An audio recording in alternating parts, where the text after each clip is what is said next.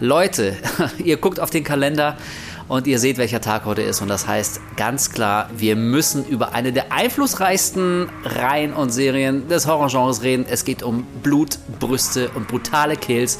Wir feiern heute und freuen uns über Freitag der 13.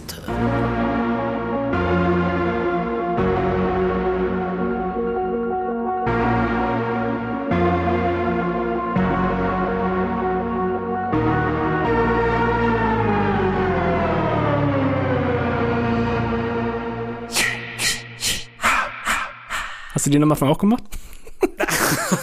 Vor allem, das war falsch rum, Mann. Erst kommt dieses K -K -K und dann mach, mach, mach. Das habe ich gemacht, dann hat, dann hat, das, dann hat das, das die Übertragung abgebrochen. Das ich ist dein ich hab's richtig rumgemacht. Das ist dein schwächliches Stimmchen. Rauch Nein. mal weniger.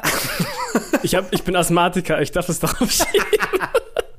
Ja, und man Stell dir vor, gehört. so ein Asthmatiker hätte das aufgenommen, aber so. Das, das wäre eigentlich ziemlich cool. Vielleicht wäre die ganze Reihe eine andere gewesen. Oh Okay, yeah. aber äh, ich glaube, wir alle wussten, was du probiert hast, Kolja. Und dafür gibt's ein, Ich finde, ein ich. Fleischsternchen. Du hast es Arschloch. fantastisch gemacht. Und äh, ihr habt Folgendes fantastisch gemacht, nämlich auf den Abspielen-Button zu klicken und die neue Folge Horror zu hören, zu der wir euch aufs Entschiedenste begrüßen. Leute, schön, dass ihr wieder am Start seid. An einem Freitag. Was ist denn da los, Wolf? What the fuck? Ja, an einem Freitag. Das ist doch Tradition gebrochen nach über einem Jahr, oder? Es wird jetzt irgendwie auf der Hand liegen. Ich weiß nicht, ob ich es großartig erklären muss, aber Kolja, du hast letztens in meinen Kalender geblickt und hast gesagt, holy shit, dieses Jahr äh, im Oktober ist ja Freitag der 13. Und da war für uns völlig klar, okay, wir müssen über Freitag der 13. reden. Hatten wir ja so oder so mal vor, früher oder später, jetzt ist es soweit. Und um das Gebühren zu feiern, sind wir eben auch einen Tag vorher als normal draußen. Aber also das kann ich schon mal sagen, das ist jetzt wirklich eine Ausnahme. Ab demnächst Mal wieder samstags, wie immer, ne? Aber es ist einfach, es ist zu schön, um diese Gelegenheit verstreichen zu lassen. Deswegen heute an Freitag, den 13. eine neue Folge Horror. Passt nicht nur perfekt. Ich muss an dieser Stelle auch einmal sagen, das war nicht meine Idee, sondern das ist äh, tatsächlich einer aus meiner Community gewesen, der gute Matt an der Stelle. Hat es nämlich, glaube ich, schon vor einigen Monaten hat er schon mal auf den Kalender geguckt und meinte so, ey, ich weiß, es ist jetzt super früh, aber wenn ihr irgendwann bis dahin immer noch den Cast macht, an dem Tag wäre es doch super witzig, wenn ihr der 13. Äh, was machen könntet. Und das ist mir dann erst wieder eingefallen, als ich dann auf den Kalender geguckt habe und wir den Ah, nächsten okay. Cast geplant haben. Deswegen an dieser Stelle Grüße an Matt, äh, fleißiger Hörer vom Horror-Podcast, super Idee und die wir jetzt auch versuchen, gebührend umzusetzen. Denn, ähm, Du, du, du meinst Mettbrötchen, ne? genau, ja, Oder? richtig. Ja, ja, geil. Ja, ja. Äh, Schreibt mich auch manchmal an. Ähm, also auch von mir viele Grüße an dieser Stelle. Und also ich finde es mal total cool, dass wir so langsam, ohne dass wir wirklich was dafür machen, so eine Community aufbauen. Also ne, ein paar Leute, die liest man immer wieder, die schreiben man an, mit denen schreibt man sich ja manchmal zurück und so und die supporten ein. Finde ich total cool. Und Matt Brötchen ist einer davon. Ähm, von daher, ja, viele Grüße. Matt ist auch schon Stelle. seit über vier Jahren Supporter von meinem, von meinem Stream, glaube ich. Es müssten jetzt über vier Jahre sein, was ziemlich absurd ist. Das ist doch so ein gekaufter Fan von dir. Dem überweist du doch ein bisschen was im Monat, damit er äh, hier uns auf so laut. nervt. Gut, das war also die äh, Lobhudelei unserer kleinen, aber feinen Community. Äh, ich glaube aber jetzt ist es an der Zeit, noch mal ganz kurz zu erklären, äh, worüber es in diesem Podcast geht. Es ist vielleicht eine kleine Enttäuschung für den einen oder anderen, aber wir reden heute nicht über die gesamte Reihe Freitag der 13. Die dicke, mega fette XXL-Retrospektive der gesamten Reihe, die kommt noch mal irgendwann anders. Diesmal reden wir aber wirklich nur über zwei Filme. Kolja, erklär doch mal, warum wir nicht über alle gefühlt 317 Freitag der 13. Filme reden. Genau, der Grund ist zum einen, dass ich ja allgemein immer recht viel Zeit noch nebenbei für den Schnitt aufbringen muss, für die jeweiligen Folgen. Und ähm, das wird jetzt in nächster Zeit noch mal ein bisschen mehr sein. Und ähm, hat den Grund, weil wir nächstes Mal, ohne darauf jetzt schon mal genau drauf einzugehen, was es sein wird, aber wir können auf jeden Fall sagen, es wird ein vermutlich sehr langer Cast, der vielleicht ja. sogar in zwei Teile gesplittet wird. Wir müssen mal schauen, genau, wie das, wie das wird, welche Längen das erreicht. Aber es wird auf jeden Fall ein recht großes Ding. Ja. Und ähm, damit das jetzt nicht komplett ausartet, weil ich meine, Freitag 13. hat auch einige, einige Filme, ist eine Riesenreihe, super einflussreich. Da werden wir auf jeden Fall noch mal ins Detail gehen müssen, vor allem auch, weil so viele Leute das so lange Zeit schon ähm, über die letzten Monate öfter mal verlangt haben. Und äh, ja, heute ist tatsächlich dann äh, die Situation so, dass wir über den ersten Film von 1980 reden mhm. und dann einmal vom Remake von 2009, wenn ich es gerade richtig im Kopf habe. Ganz genau, ist von 2009, ja. Yes, genau. Ja, und ich finde, also damit haben wir auch ähm, eine halbwegs schöne Klammer geschaffen, zumindest ja. bilde ich, bild ich mir das jetzt gerade ein, weil ich meine, also ne, mit Freitag der 13. logischerweise mit dem ersten Teil ging ja alles los und das Remake ist eben, wie der Name schon andeutet, ist ja wirklich quasi eine Neuauflage des allerersten Teils. Damit fing es an und damit endete es auch, zumindest chronologisch in der Geschichte, so halbwegs. Ey, und alles andere, wirklich, also, ne, nicht, nicht schreien. Wir haben es auf dem Zettel, definitiv. Ähm, ich habe auch schon vor einiger Zeit angefangen, den Rewatch zu starten und habe jetzt, glaube ich, die ersten drei wie auch nochmal geguckt. Und ich habe auch echt mega Bock, nochmal über alle zu reden. Ähm, aber also das machen wir wie einfach beim nächsten Mal, sonst hätten wir jetzt hier am Ende so einen viereinhalb Stunden Podcast und das ist einfach vielleicht. Locker. Ein, ja, das ist ein bisschen zu krass. Zumal, wie du gerade schon gesagt hast, ne, also wir haben, wir sind da gerade was am Plan dran eine andere yeah. große, große Sache, wir wollen noch nicht verraten, was, aber der eine oder andere könnte da eine Vermutung haben, wenn man auch mal in den Kalender blickt und ja. so schaut, was dann so halbwegs vielleicht Gespräch sein könnte unter Horrorfans. Naja, mehr will ich da gar nicht so sagen. Also, jetzt Freitag der 13. Teil 1 und eben das Remake. Ähm, ich glaube, wir haben da einiges zu, zu sagen. Aber vorher müssen wir natürlich die Frage klären, was wir neulich so gesehen haben, Kolja. Hattest du Zeit, dir irgendwas anzugucken? Gucken? Ich habe so viel geguckt. Wirklich? Ja, ich habe okay. irgendwie nebenbei immer, wenn ich, ich habe jetzt jetzt halt ein paar Thumbnails designt und habe dann ähm, nebenbei immer mal Filme oder Serien laufen lassen, teilweise auch abends einfach mal, um ein bisschen vom Rechner wegzukommen, auch mal wieder auf der Couch gesessen, ein bisschen mit der Gitarre geklimpert und nebenbei was geguckt. Und ähm, oh Gott, ich weiß gar nicht, wo ich anfangen soll. Ich glaube, ich gehe das meiste tatsächlich einfach mal im Schnelldurchlauf los. Ähm, ich habe The Beach House geguckt von 2019. Ist so ja. ein Sci Kennst du tatsächlich? Ja, klar, habe ich gesehen. Ach, ja, mit dem Mädel. Ja, genau, ja. ja. Der, der mit dem Mädel. ja, das ist. ja, genau der. Der mit dem Mädel. Nein, aber äh, du, du, aber du weißt, was ich meine. So ein bisschen Body Horror ist auch drin und so. Ne? Ja, genau, genau. Ja, ja, ja. Ähm, äh, ich weiß gar nicht, wie ich den beschreiben soll, ist so ein, so ein Sci-Fi-Horror-Film, Cabin-Movie, ich habe ja. keine Ahnung, wo äh, so ein junges Paar ähm, so einen Urlaub verbringen möchte und auf einmal passieren sehr, sehr merkwürdige Sachen. Wie du schon sagst, sehr viel Body-Horror. Ich, ähm, meine, meine Letterbox-Review war einfach nur Wormfoot. Ähm, mhm. Mhm. Es beschreibt es, glaube ich, ganz gut. War okay. Also ich habe hab den ja angeguckt, tatsächlich sah er recht trashig aus auf den ersten Blick bei Prime. Und ich habe das ja auch, dass ich bei Amazon Prime sehr viel trashige Filme gucke, sehr viel trashige Horrorfilme. Habe auch letztens Wish Upon da gesehen und mich totgelacht. Yeah. Ähm, genau, Beach House war okay. Kann man, kann man machen. So habe ich den aufgenommen.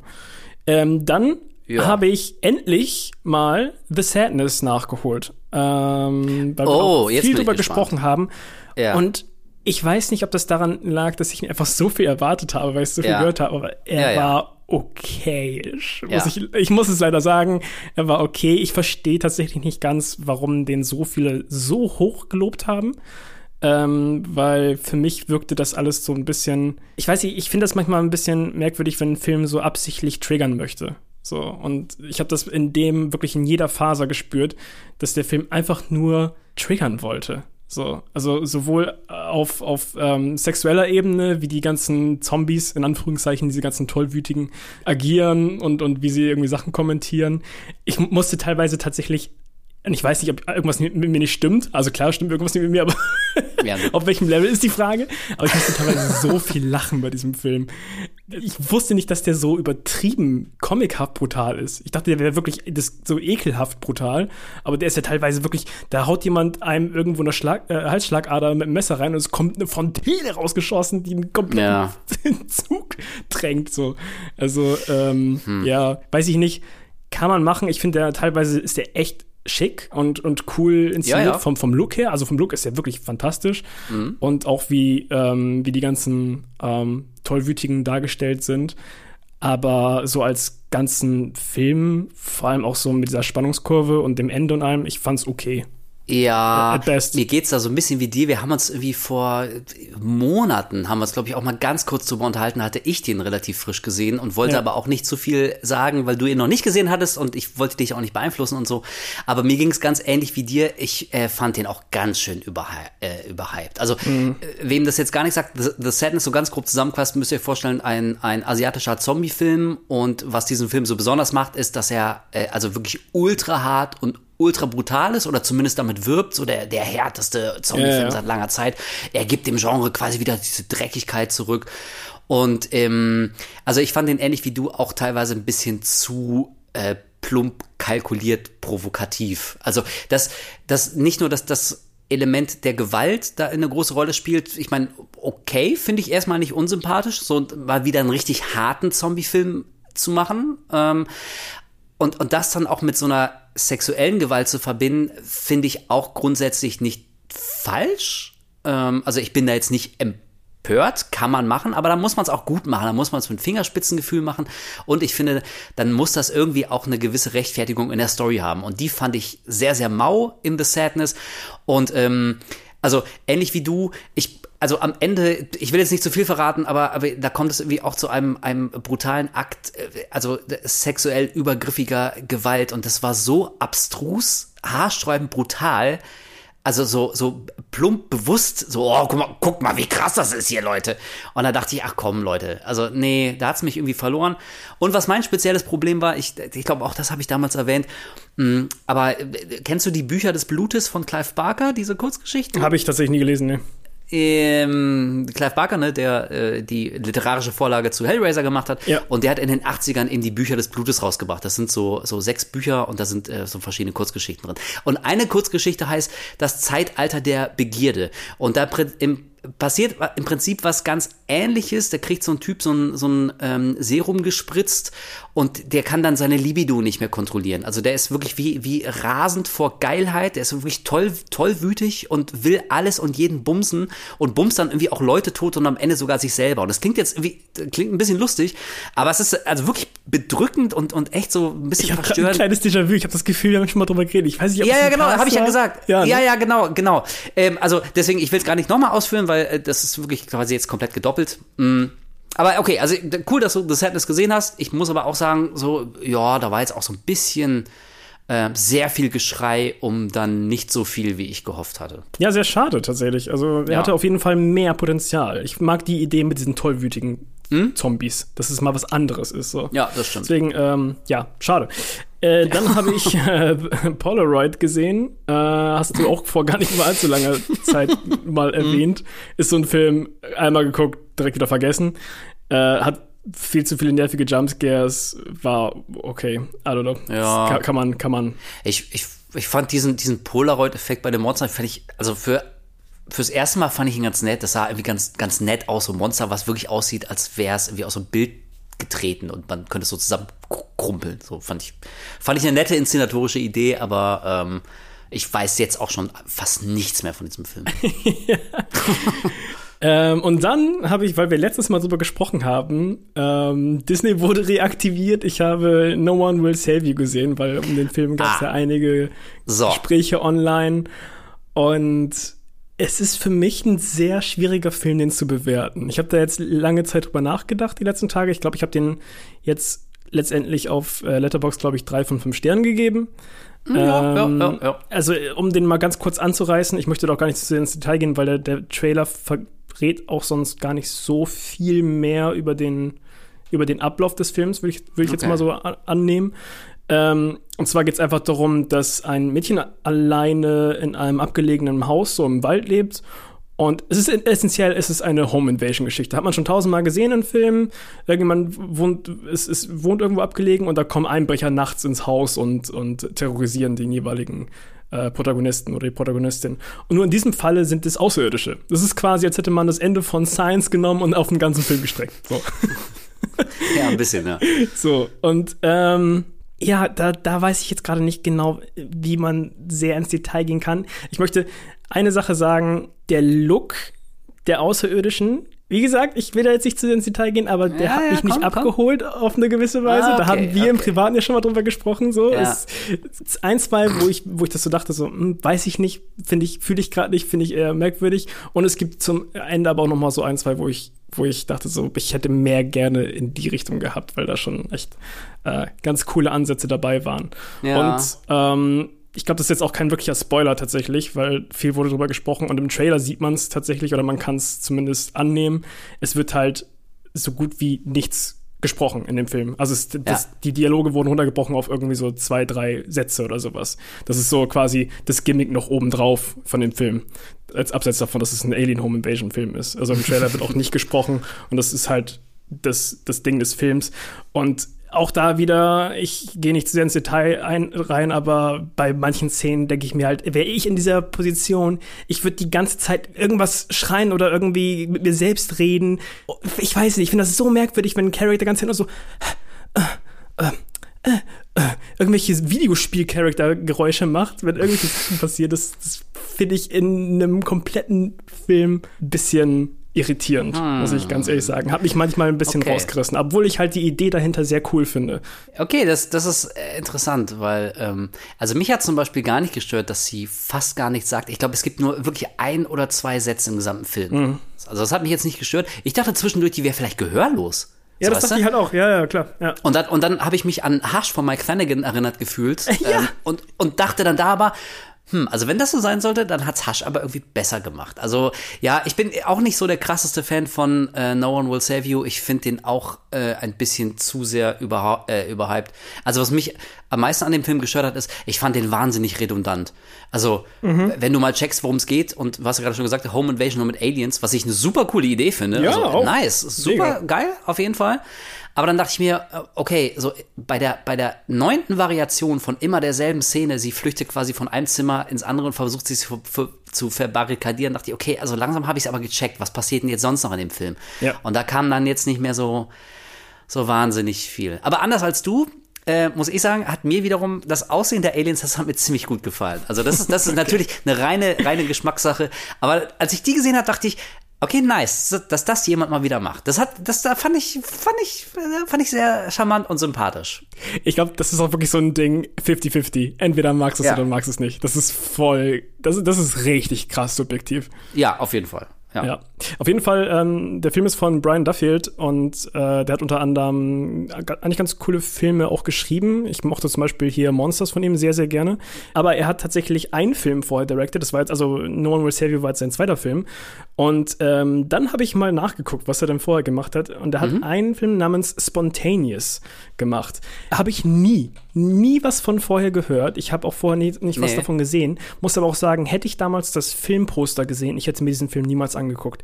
Ich, So schlimm. Auch wieder an der Stelle, Letterbox Reviews durchgeguckt. Man, guckt einfach mal auf die Seite von, von Letterboxd, von Spontaneous. Erstmal werdet ihr, werdet ihr dieses Cover sehen. Es ist so generisch, es sieht so kacke aus, es ist so nichtssagend.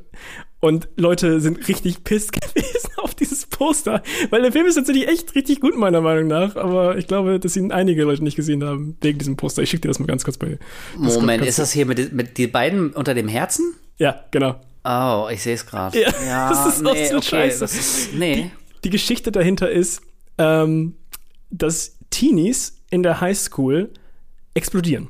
Okay, gut. Mehr eigentlich braucht man eigentlich gar nicht wissen. Äh, Es ist Ja, einfach, okay. sie, sie, sie sitzen in der Klasse und plötzlich explodiert jemand. Nice. Und die ganzen Schüler sind voll mit Gedärme, Blut, allem Möglichen. Und es beginnt halt damit, dass immer mehr Schüler in dieser Schule einfach random zu un irg irgendwelchen Zeiten, irgendwelchen Situationen einfach explodieren, tot sind, weg. So. Die versuchen halt rauszufinden, was, was da Sache ist. Äh, klingt teilweise so absurd, dass es auch schon wieder lustig sein könnte, ist es auch an manchen Stellen. Aber der Film hat eine ganz komische Balance für mich gehabt zwischen, wow, das ist jetzt sehr witz- witzig und wow, das ist jetzt ultra unangenehm. Weil auf der einen Seite ist die Mm, okay. Situation so absurd, dass du einfach nur lachen musst und das spielt der Film auch teilweise echt ganz gut aus. Manchmal ist es aber auch richtig fucking unangenehm, weil wenn du nur eine Sekunde drüber nachdenkst, dass du irgendwo neben deiner besten Freundin oder deinem besten Freund sitzt und plötzlich in einer Sekunde explodiert diese Person und du bist in Batsch. deren, deren Körperteile und gema- äh, gebadet und einfach verstört für den Rest deines Lebens und theoretisch könntest du jederzeit in deinem Leben explodieren. Ähm, keine Ahnung. Der, der, Film hat mich tatsächlich länger danach noch ein bisschen beschäftigt. Also okay. äh, den mochte ich echt, glaube ich, sogar noch lieber als No One Will Save You. An der Stelle hm, kleine okay. Empfehlung. Das das kam jetzt äh, sehr unerwartet für mich. Ich dachte, du würdest den auch total nee, nee, ich, äh, verreißen. Okay, ich mochte, okay. Ich mochte den tatsächlich ganz gerne. Und das, obwohl ah, ich die Schauspielerin, auf die ich gerade nicht komme, äh, nicht so gerne die aus 13 Reasons Why, ne? Genau, ich glaube, dadurch ist sie ein bisschen gebrandmarkt für mich, aber. Ähm ja, das stimmt. Aber, also, hm, okay, wir wollen jetzt nicht über äh, damit völlig nicht zusammenhängende Teenie-Serien reden, aber 13 Reasons Why fand ich eigentlich gar nicht, gar nicht so schlecht. Hat eine super harte Szene, ja. äh, die sie, die sie glaube ich, dann auch äh, mittlerweile schon längst rausgeschnitten entfernt. haben und die nicht mehr, ja. nicht mehr zeigen. Und ey, ich muss sagen, also, ne. Ich War auch ja wirklich hart. Also, man hätte davor auch eine Trigger-Warning echt ra raushauen müssen. Ja, also, ne, ich dachte, also jeder wusste, was kommt und als es dann kam, dachte ich, holy shit, die haltet ja wirklich drauf. Das fand ich schon, äh, schon krass. Ja, ja, okay. Das sind die Sachen, die du so gesehen hast. Ich habe tatsächlich noch, ich, ich äh, gehe da ganz schnell rüber. Totally Killer habe ich gesehen, den hast du auch geguckt. Ja, ähm, da wirst du vielleicht noch mal was drüber sagen. Exorcist haben wir beide gesehen, da kannst du ja gleich noch mal auch drüber sprechen. Ah, nein, bitte nicht. Können wir nicht drüber sprechen? Ich will nicht. Drüber sprechen. Ich will nicht. Äh, ich habe eine südkoreanische Serie auf, auf Netflix geguckt namens Mask Girl. Super abgedrehte Serie. Teilweise fand ich die echt ganz geil. Teilweise fand ich sie ein bisschen, hatte sie echt einige Längen richtig, richtig strange Geschichte. Möchte ich gar nicht viel drüber verraten, aber wenn man auf merkwürdige okay. koreanische Geschichten steht, guckt einfach rein. Ähm, Fairplay habe ich gesehen, auch ein, ein Dramafilm, der gerade bei Netflix läuft. Äh, den fand ich teilweise echt ganz schön anstrengend. Mhm. Und dann zu guter Letzt habe ich Ballerina gesehen. Auch ein südkoreanischer Film, ein südkoreanischer Actionfilm auf Netflix. Den gibt es seit drei Tagen, glaube ich, zum Zeitpunkt, wo wir diesen Cast aufnehmen. Und holy shit, ist dieser Film stylisch. Okay. Also ich weiß nicht genau, was es ist, aber die Kombination aus Soundtrack und Bildern, die einem da um die Ohren gehauen werden, haben mich irgendwie komplett abgeholt. Ich finde ihn richtig, richtig geil. Ähm, teilweise von dem Spannungsbogen und der Geschichte hinkt es ein bisschen manchmal hinterher. Also da hätte ich mir das tatsächlich noch ein bisschen mehr gewünscht zum Ende. Aber ähm, wenn man einfach nur mal wieder einen richtig stylischen, coolen Actionfilm haben möchte, kann ich den auf jeden Fall wärmstens empfehlen. Okay. Und das ist, glaube ich, das Beste, was Netflix seit langer, langer Zeit gemacht hat, meiner Meinung nach. das muss man jetzt immer mittlerweile dazu sagen. Ja, ne? Ey, ist mal wieder was Gutes auf Netflix. Keine Angst, könnt ihr mal reingucken. Lustigerweise ist es auch ein Rachefilm mit dem Titel Ballerina. Und äh, ich finde es lustig, weil ja schon seit vier, fünf Jahren äh, Ballerina in Arbeit ist. Diese John Wick Spin-off-Geschichte. Ach so, ja. Was ja im Prinzip sehr ähnlich ist tatsächlich. Und äh, finde ich irgendwie lustig. Keine Ahnung, dass es der gleiche Name ist und dass es eine recht ähnliche Geschichte wohl ist. Braucht er dieses äh, John Wick Spin-off einen anderen Namen, wenn es irgendwann rauskommt? Das kannst du ja nicht auch noch Ballerina nennen. Das Weiß nicht, also aktuell, aktuell ist es als Ballerina noch geplant. Hm, okay. Ja. Ja gut, wird man, wird man sehen. Dann hast du ja richtig was weggeguckt. Alter, ja, was, ich, was ist los bei dir? Ich weiß es auch nicht. Das ist richtig krass. So kenne ich dich ja gar nicht. Komm ja weiter so. ja, cool, pass auf. Dann ähm, äh, setze ich noch was dazu. Ich habe auch ein bisschen was gesehen. Ich probiere es ein bisschen schneller zu machen. Ähm, ich habe, was habe ich denn gesehen? Ich habe den neuen äh, Pet Cemetery äh, gesehen, Bloodlines, also Friedhof der Kuscheltiere, das Prequel. Warte, warte, warte, warte, was? Ja, es gibt ein Prequel zu, Blood, äh, zu Pet Cemetery, der Friedhof der Kuscheltiere, quasi wie alles begann auf Paramount Plus. Lol. Hab ich gesehen und äh, ey, also wie, wie fast jedes Prequel so absolut überflüssig. Ähm, fügt der Geschichte nichts hinzu, was sie gebraucht hätte. Im Gegenteil, wie auch jedes Prequel macht auch dieses Prequel den Fehler, viel zu viel erklären zu wollen. Ähm, so alles das, was, wo du dir vorher beim Original Friedhof der Kuscheltiere ähm, hast du ja quasi über diesen Friedhof dann irgendwie das erfahren in, ähm, in, der, in der Figur des, des Nachbarn, der dem Zuschauer und den Hauptfiguren so erklärt, was es mit diesem Friedhof auf sich hat.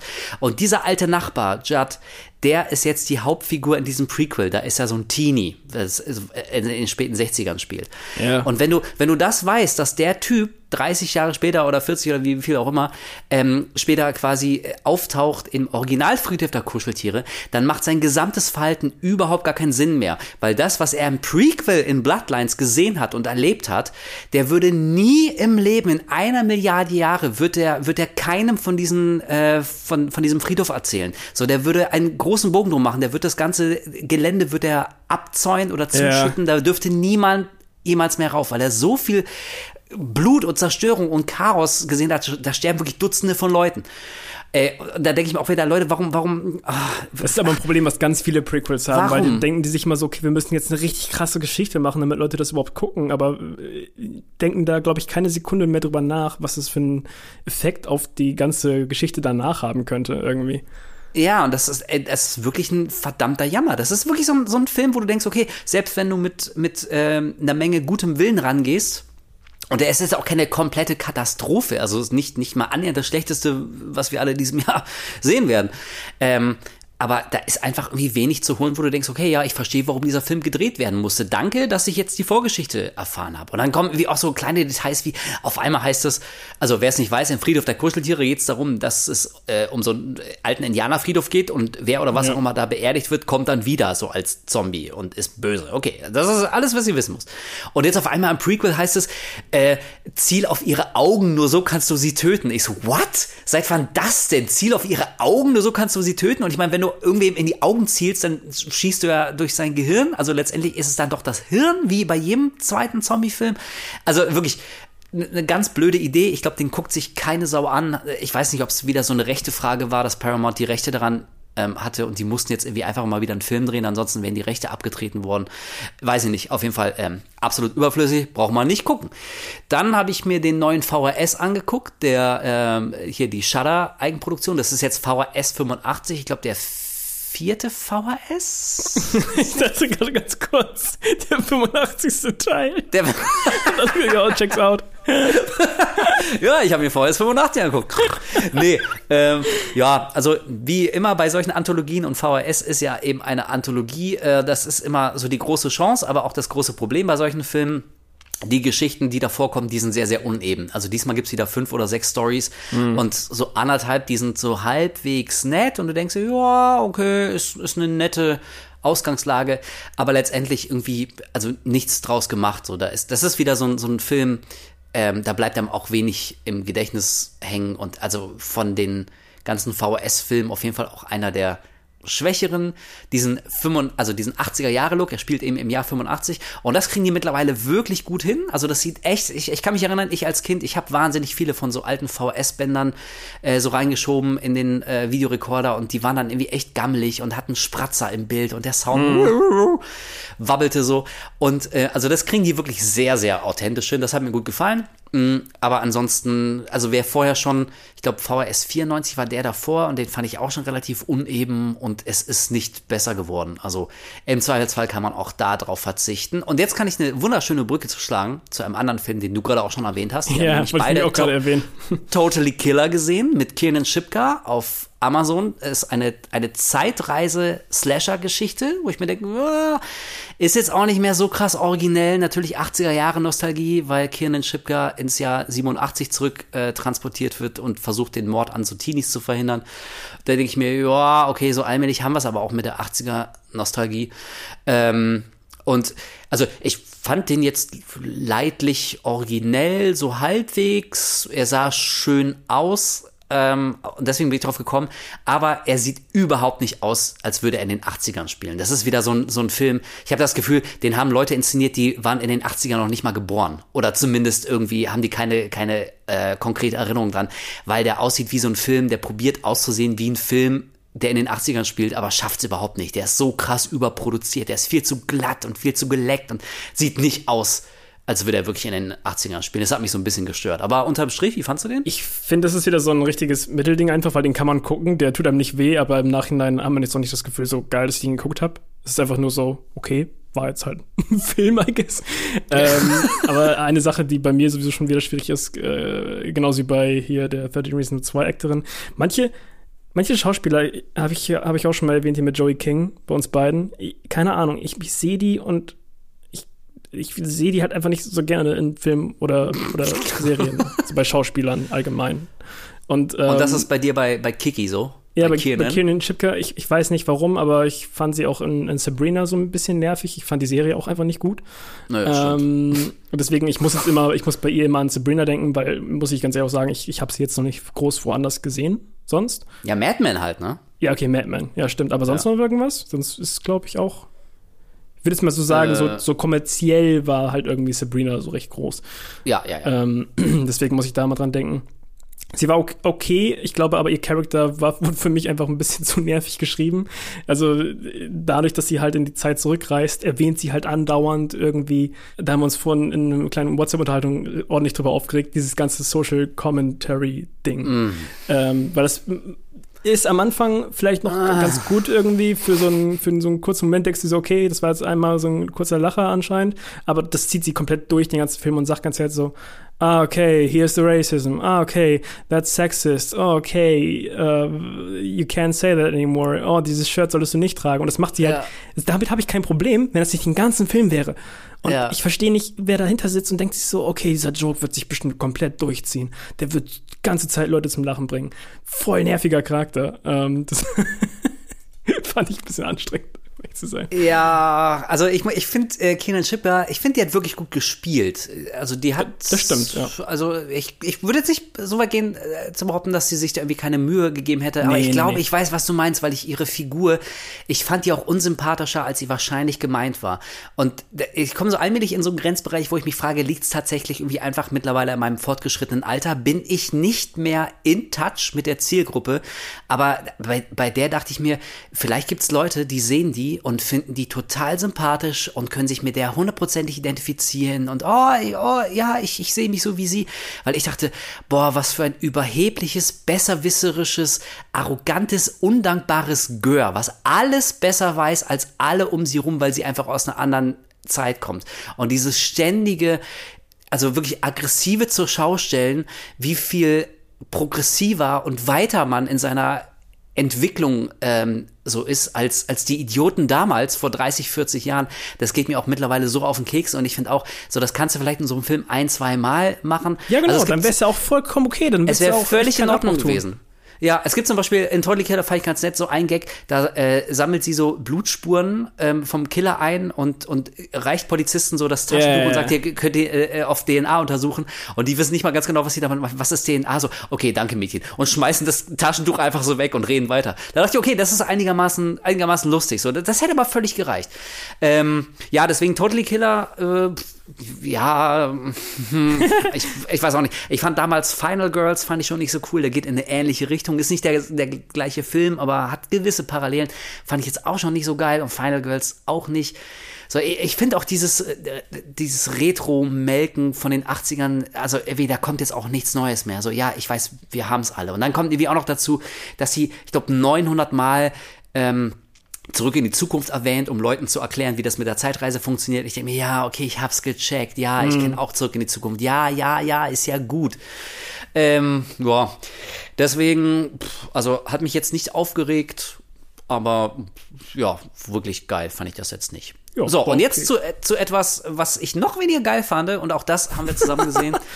Der neue Exorzist. Yes. Ich will immer Beginner sagen, aber er heißt Believer. Exorzist Believer. Von David Gordon Green, unserem Lieblingsregisseur unter anderem. Ja, das ist der Mann, der schon die äh, Halloween-Reihe völlig an die Wand gefahren hat. Und also wirklich mein Plädoyer kann an dieser Stelle nur lauten, ich, ich hoffe, dass niemand auf dieser Welt mehr David Gordon Green Budget gibt, um Horrorfilme zu drehen. Der soll meinetwegen weiter seine bekloppten äh, Kiffer- und Stoner-Komödien machen, so Ananas Express, wenn man das lustig findet, wäre okay, tut keinem weh.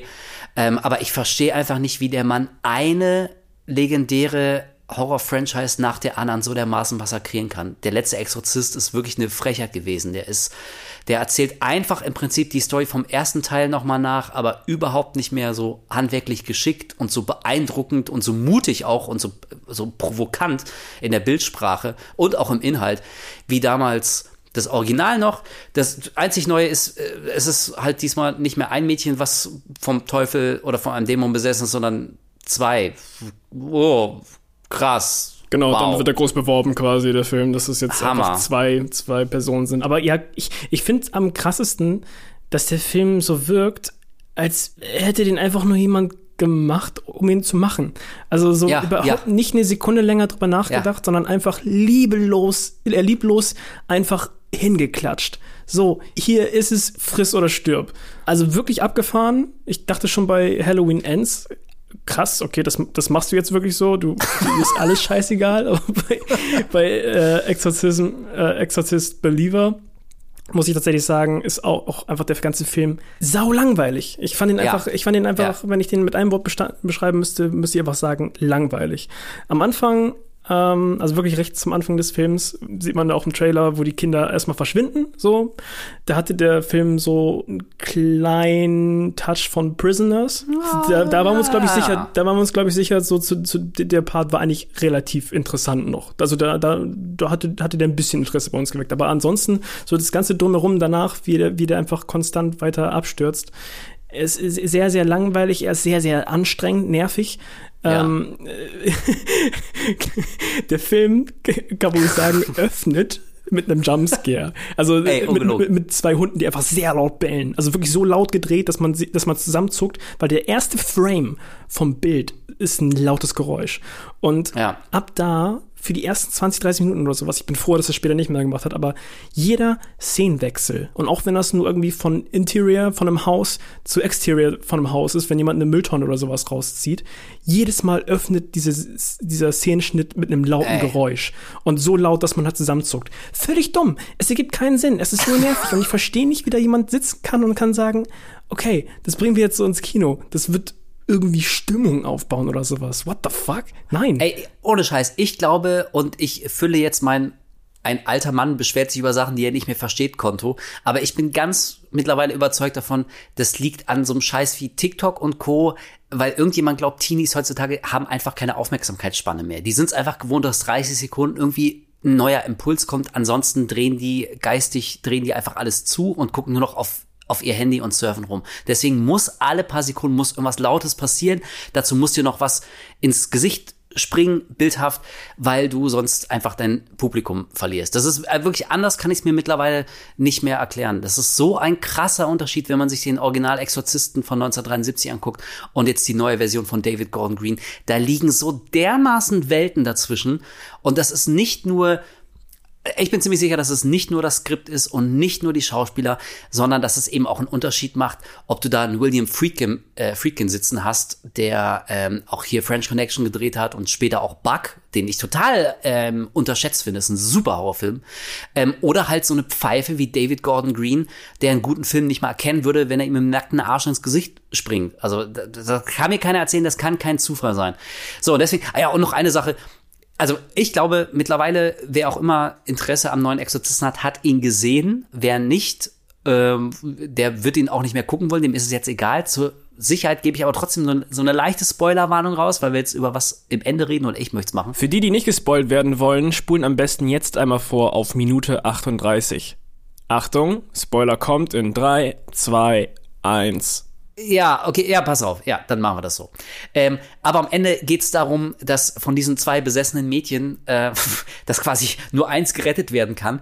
Und wirklich, das ist mir da im Nachhinein erst klar geworden, was für eine Unverschämtheit vom Skript, dass über das andere arme Mädchen was in die Hölle gezogen wird, kein Wort mehr verloren wird. Das interessiert einfach, wirklich, es interessiert niemand mehr. Selbst die Eltern wirken so wie, oh scheiße, das war jetzt doof gelaufen. Alter, wirklich, und beim Gucken, mir ist das gar nicht so klar, wirklich später erst auf dem Weg nach Hause, als ich drüber nachgedacht dachte ich, äh, wait a second, Moment mal, was ist eigentlich mit dem anderen Mädchen? Das wurde doch gar nicht gerettet, aber interessiert einfach keine Sau mehr. Und das sind so diese, diese Schlampigkeiten mit der eigenen Geschichte, die finde ich so unverzeihlich in so einem Film.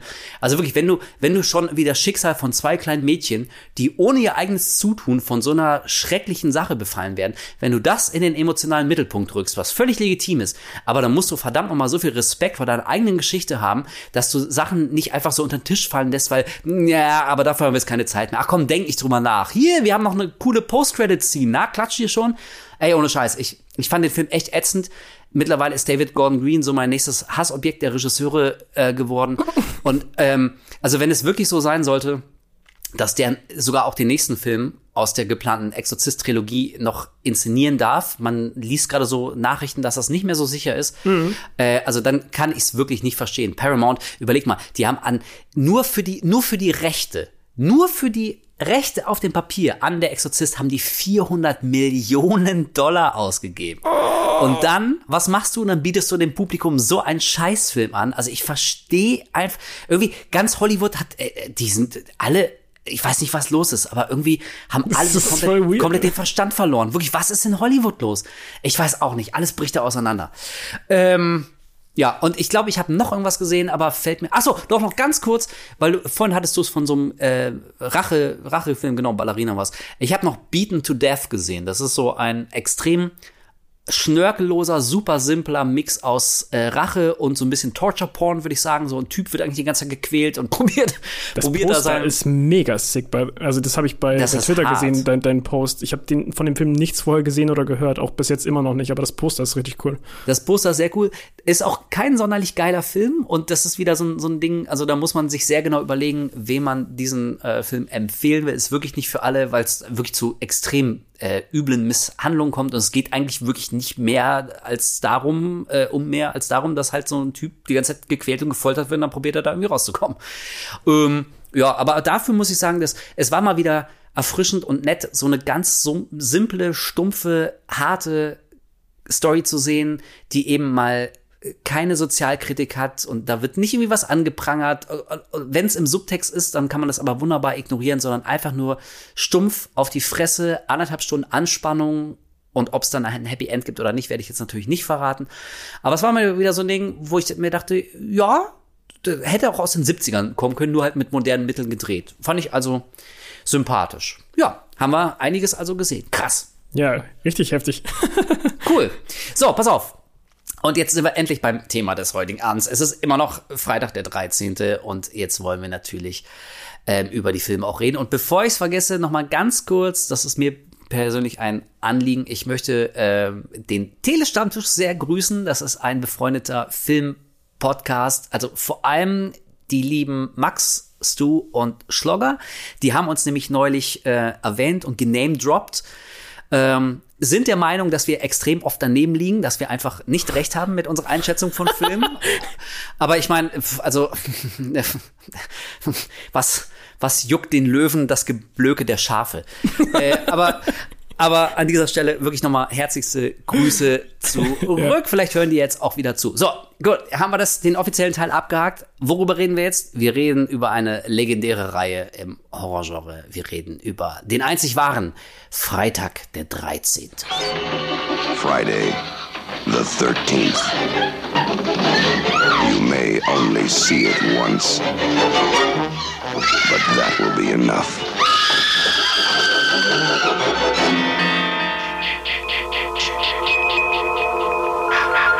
Oh yeah. Und da habe ich schon wieder dieses Geräusch im, in meinen Ohren. Dieses. Ey, pass auf. Ey, oh, ohne Scheiß. äh, Wir haben es ja ein paar Mal schon. Ähm, deswegen lass uns doch völlig unchronologisch ähm, und total verwirrend, ist mir aber egal, lass uns doch damit direkt mal loslegen. Weil wir wissen ja alle mittlerweile, dass dieser berühmte Sound, ähm, das ist, eigentlich ist es ja Ki, Ki, Ki, Ma, Ma, Ma, das ähm, aus dem Kill Them Mommy. Ähm, und Hen Henry Manfredini, der, der ähm, Komponist des Soundtracks, der hat eben diese beiden Silben aus hier Kill und Mommy, hat er, Key und Ma, hat er eingesprochen und dann irgendwie so ein paar Mal geloopt und so einen Hall-Effekt drauf gemacht. So, und das ist jetzt quasi so ähm, die Säule des Soundtracks, ist weltberühmt geworden und hat garantiert auch einen großen Anteil zum Erfolg von Freitag der 13. gehabt. Aber Ey, tut mir leid, ich höre bis heute eben genau wie du nicht Ki, sondern Chi. Ich höre immer dieses Chi, Chi, Chi, Ma, Ja. Ja, Ey, ja. ich, ich drehe durch. Ich, ich wünschte, er würde einmal erklären, wie es sein kann, dass er Ki ins Mikro spricht und es klingt, aber für alle klingt's wie Chi. Also ich bild's mir nicht ein, du hörst auch Chi, oder? Ja, auf jeden Fall, auf jeden Fall. Ja, ich, Gut. ich würde jetzt auch tatsächlich, ich habe die Story Story auch schon mal gehört oder gelesen, aber ähm, bis jetzt jetzt gerade wieder erwähnt hast, habe ich es schon wieder vergessen, weil ich höre das halt nicht. Ähm, ist auf jeden Fall ein Sound in dem Ja, Ganzen ne? versteckt, hundertprozentig. Ja. Es ist absolut weird. Ähm, ich kann mir vorstellen, wir haben es ja schon ein paar Mal erwähnt, ein paar von unseren Zuhörerinnen und Zuhörern sind ja vielleicht ein bisschen älter, na nicht äh, jünger, nicht als du, weil du jünger als du kann man einfach nicht sein. aber jünger, aber jünger als ich ist es sehr leicht zu sein. Äh, die vielleicht Freitag der 13. Äh, möglicherweise ja noch nie gesehen haben. Es gibt ja immer noch ganz viele Klassiker, äh, die man irgendwann noch mal nachholen muss und möglicherweise äh, gehört Freitag der 13. ja auch dazu. Aber ich würde den ersten Film und damit irgendwie auch letztendlich die Franchise so zusammenfassen. Es ist einer der archetypischen Slasher-Filme, der die 80er geprägt hat, der das ganze Genre geprägt hat, der die Ästhetik von Slasher-Filmen geprägt hat und nicht zuletzt eben auch Jason Voorhees, den Killer, zumindest, ja, ja, ich weiß schon, ab Teil 2, äh, ne, wissen wir, ähm, wirklich zu so einer großen Ikone gemacht hat. Deswegen an dich die Frage, kannst du dich erinnern, wann du Freitag der 13. zum ersten Mal gesehen hast? Also war es für dich so einer der ersten Slasher-Filme? Nee, ich vermute, aufgrund deines jungen Alters wirst du schon ganz viele andere Filme vorher gesehen haben, oder? Wie war es denn bei dir? Ich habe auf jeden Fall Halloween und ich glaube auch äh, Nightmare on Elm Street habe ich, glaube ich, damals vor Freitag der 13. gesehen. Mhm, ich der Meinung. Ich habe auch Freitag der 13. allgemein ein bisschen später geguckt und chronologisch nicht in der Reihenfolge, sondern ich glaube, mein erster war tatsächlich der dritte Teil. Oh, okay. Ähm, weil der damals in dem Fernsehen lief. Und dann habe ich, glaube ich, danach dann den ersten und dann den zweiten gesehen gehabt, nach etwas längerer Zeit. Deswegen war für Okay. mich halt schon Jason etabliert mit, seinen, mit seiner Hockeymaske und, und dem ganzen Drum und Dran, so, weil das, das, das Auftreten, so wie man die äh, Popkulturfigur Jason ja heutzutage kennt, die ist ja quasi erst im dritten Teil so gewesen. ja, So, genau. Also mit der ganzen Montur praktisch. Und ähm, deswegen war das für mich auch damals mit dem ersten Teil dann, auch wenn ich tatsächlich den Twist, weil er mir ges- gespoilt wurde, ich weiß nicht von wem oder woher, aber das wusste ich tatsächlich schon, bevor ich den ersten Teil geguckt hatte, dass es halt, äh, dass die Mutter auch dann da unterwegs ist und killt. Also im, im Prinzip, im Prinzip hat er äh, für die Leute, die den Film damals noch nicht gesehen haben, hat ja auch Scream 1 schon Freitag der 13. gespoilt, weil das ja, äh, wir erinnern uns in der Einstiegsszene von Scream, sagt doch Ghostface, also will von Drew Barrymore wissen, äh, wer ähm, ist der Mörder in Freitag der 13. und sie schreit ins Telefon, Jason Voorhees, Jason Voorhees, ich weiß, weil ich den Film 300 Mal gesehen habe und dann sagt er doch falsch, Jason Voorhees taucht erst in Teil 2 auf, in Teil Stimmt. 1 war es noch seine Mutter und so. Also eigentlich, ne, 1996 wurde, Ey, jetzt wurde wo du das Film sagst, es kann sein, ich glaube sogar durch Screamer wurde mir das gespoilt. Wirklich? Ey, geil! Das ist ja, das ist ja der Hammer. Doch, Großartig. doch, ich glaube ja. ich jetzt, wo du es sagst, ich bin mir sogar ziemlich Super. sicher, dass es Scream war. Ja, fantastisch. Geil. Wurdest du durch Scream gespoilt? Das ist doch auch Für schön. mich war halt irgendwie von Anfang an irgendwie so Jason direkt eine sehr interessante Figur, weil ich einfach diesen riesigen Klotz mit dieser Hockeymaske einfach visuell auch einfach sehr cool fand, so als Killer. Und ich finde auch bis heute äh, ist einfach Jason eine coole Figur. So. Okay. Äh, Wenn du dich jetzt spontan entscheiden müsstest, ist Michael Myers cooler oder Jason für dich? Michael Myers. Ja, okay. Richtige Antwort, sehr gut. Kolja kriegst drei Punkte. ja. Ja. also ich, ich, ich glaube, bei mir war es eigentlich gar nicht mal so unähnlich äh, wie bei dir. Also ich habe nicht Freitag der 13. als erste Slasher-Reihe gesehen. Ich habe definitiv auch den allerersten Halloween vorher gesehen und ich glaube von Nightmare on Elm Street den auf jeden Fall den ersten und den vierten. Die habe ich definitiv alle gesehen, bevor ich einen Teil von Freitag der 13. gesehen habe. Und ich bin mir in der Rückschau nicht ganz sicher, ob ich den ersten tatsächlich zuerst gesehen habe oder auch dann irgendwie den zweiten, dritten oder vielleicht sogar schon den vierten oder so. Also in meinem Kopf, ich krieg's nicht mehr ganz zusammen. Ich will auch sagen, dass ich frühestens den dritten zuerst gesehen habe, weil ich mich irgendwie auch an Jason mit der Hockeymaske erinnern kann und die kriegt ja erst in Teil drei. Aber es kann auch sein, dass mir das Gehirn da einen Streich spielt und das ist der Mandela-Effekt. Hm. Ich, ich bin nicht so ganz sicher. Aber ich muss sagen, im Nachhinein, ich finde es eigentlich gar nicht so schlecht, dass ich zumindest den ersten Freitag der 13. dann, also vergleichsweise spät erst gesehen habe, weil ähm, ich den dann, als ich ihn zum ersten Mal gesehen habe, hat er mir viel besser gefallen, als ich gedacht hätte. Weil, also ich habe Freitag der 13. wie immer abgespeichert als so eine super stumpfe, hirnlose Metzelorgie, wo es extrem viel Blut und Titten gibt. Und das ist so wirklich, also was für die, für die ganz Dummen, aber man kann halt super geil Bier dazu trinken und äh, Popcorn werfen und johlen und aber das ist so im Prinzip filmischer Schrund. Und ich muss sagen, wenn man sich ersten nochmal anguckt, von 1980, dann tut man dem Film ein bisschen Unrecht, weil ähm, also ich will nicht so weit gehen zu sagen, dass, dass es ein eleganter Film ist, aber ich finde den doch tatsächlich viel kunstvoller und auch echt spannender, als man das jetzt vielleicht so erwarten würde, wenn man, wenn man Jason nur so mehr, also quasi den Ruf von Jason Voorhees kennt, als dass man wirklich die Filme gesehen hat. Weißt du, was ich meine? Ja, auf jeden Fall. Ich glaube auch zum einen daran, dass du bei den anderen Filmen ihn schon quasi als etablierten Killer hast und der von Anfang an rumstreift und irgendwie, also dass man wirklich eine Figur dahinter hat. Und im ersten hast du ja mehr diese POV ganze Zeit von einem unbekannten Killer bis kurz vor Ende wirklich. Und ich glaube, dass dieser schleichende Horror in dem ersten Teil dadurch halt deutlich besser funktioniert. Ey, auf jeden Fall. Das ist nämlich auch ähm, so eine Sache. Und da würde ich in meinem Kopf schon so eine kleine Parallele zu Scream schon ziehen, was lustig ist, weil wir gerade schon Scream angesprochen haben.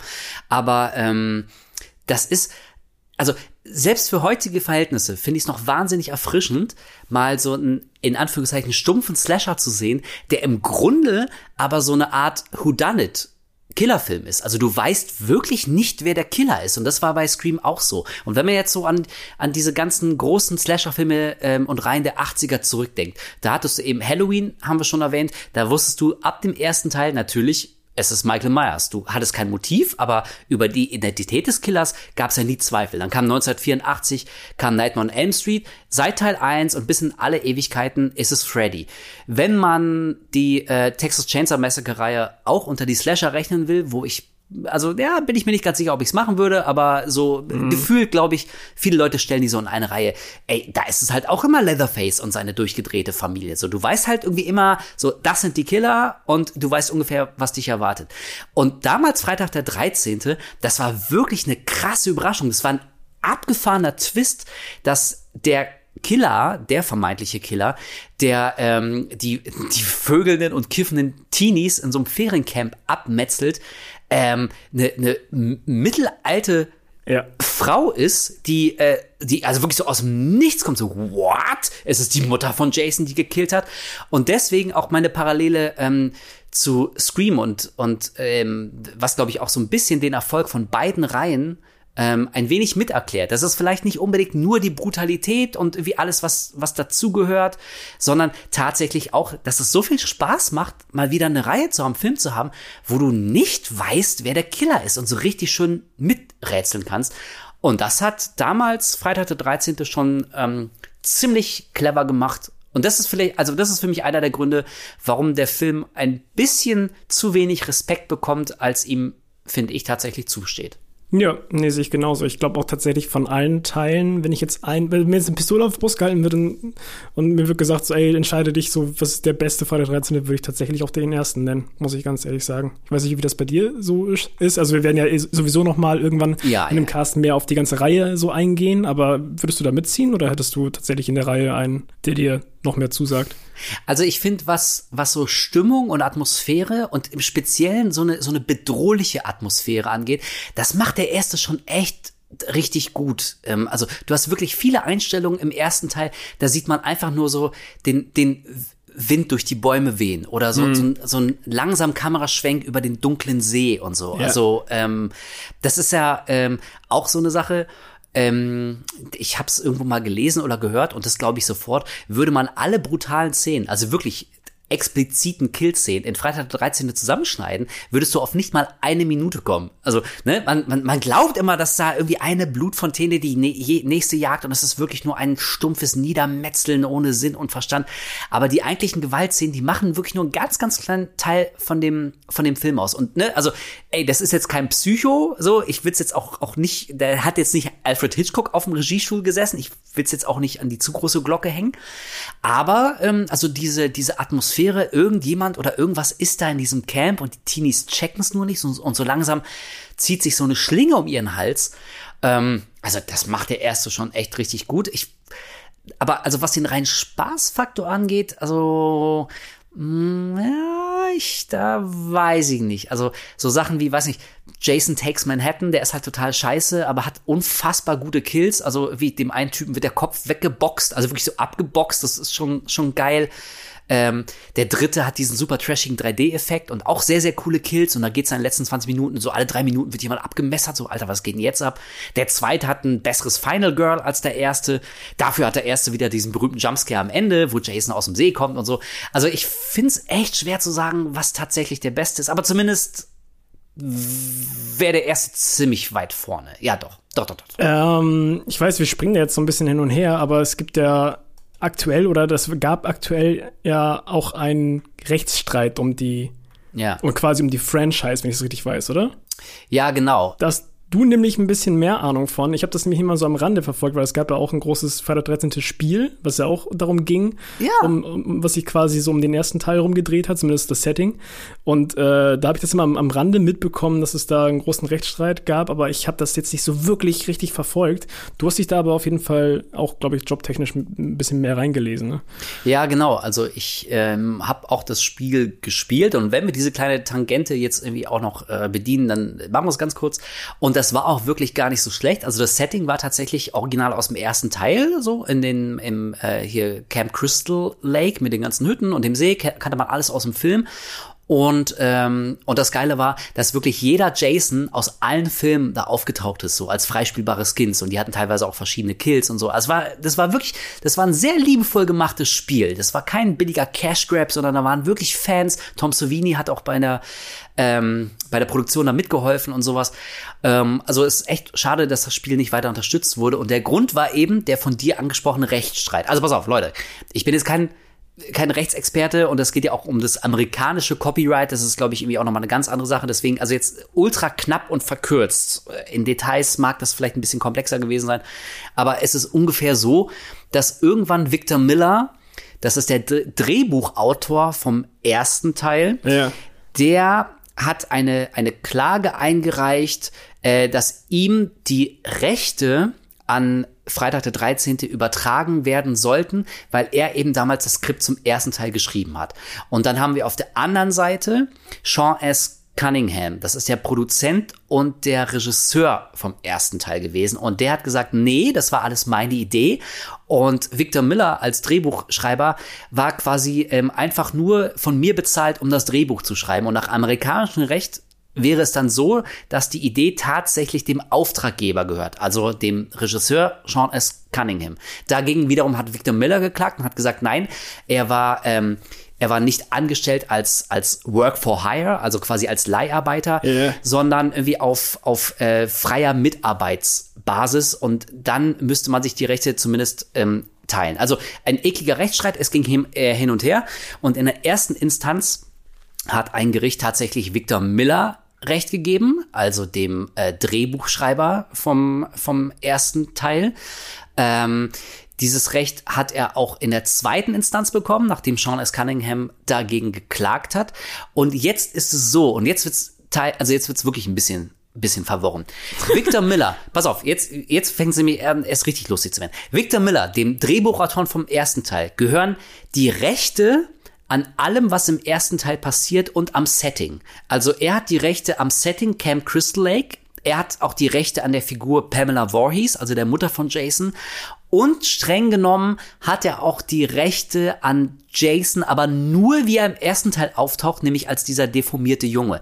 Und alles, was danach kam, also Jason mit der Hockeymaske, der erwachsene Jason, äh, also ne, alle Inhalte von Freitag der 13. im Prinzip, äh, äh, die danach zu sehen waren, die gehören wiederum Sean S. Cunningham. Oh mein Gott, ey, aber dann könntest du nicht mal mehr Crystal Lake verwenden. Also ist ja dann wirklich dann, also die, die, die eine Seite funktioniert ja überhaupt nicht ohne die andere. Richtig. Das ist ja wirklich so, dass, also, ah, okay, das ergibt voll Sinn, warum sie jetzt gerade gar nichts mehr machen können. Na, es, es ist jetzt gerade und äh, immer passiert ja irgendwas. Es ist, ich glaube, letztes Jahr ging Halloween ungefähr, wurde eine Serie angekündigt. Ich glaube, die heißt auch Arbeitstitel ist Crystal Lake, glaube ich. Ja. Die auf den Ideen von äh, Victor Miller basiert. Also ne, wieder das Camp, Pamela und noch nicht Jason mit der Hockeymaske. Der erwachsene Jason kann da also nicht auftauchen. Und jetzt rate mal, wer da als Showrunner äh, mitwirkelt, werkelt unser Freund Brian Fuller. no way! Ja. Yeah. Exakt, der sitzt damit äh, an Bord. Angeblich soll auch Alice King, das ist die Hauptdarstellerin aus Freitag der 13. Teil 1 von 1980, also das, das Final Girl. Oh, pass auf, dann wird's richtig überlebt. cool, aber dann wird's nach der ersten Folge gecancelt. Ey, ohne Scheiß, Brian Fuller, der, der, der hat ja auch Hannibal gemacht und so eine, wir sind ja auch große Fans von Hannibal, der macht wirklich gute Sachen und die werden immer abgesetzt. Ja. Der, seine Serien werden immer abgesetzt. Der kann einfach nichts zu Ende bringen, die arme Sau. Also das ist jetzt so ganz grob, ähm, ist das, äh, was jetzt aktuell so auf, auf dem Papier steht. Also eine krass. Serie, eine Serie soll kommen, ähm, aber die wird mit absoluter Sicherheit oder mit ziemlicher Sicherheit wird die nichts mit Jason zu tun haben, so wie wir ihn kennen, sondern wird dann die Vorgeschichte von der Mutter sein oder so. Ähm, also Freitag der 13. Da wird es Parallelen geben, aber es wird keine, ich mache schon wieder Anführungszeichen, äh, Freitag der 13. Serie, weil äh, die Rechte eben Sean S. Cunningham gehören und der hat damit wiederum nichts zu tun.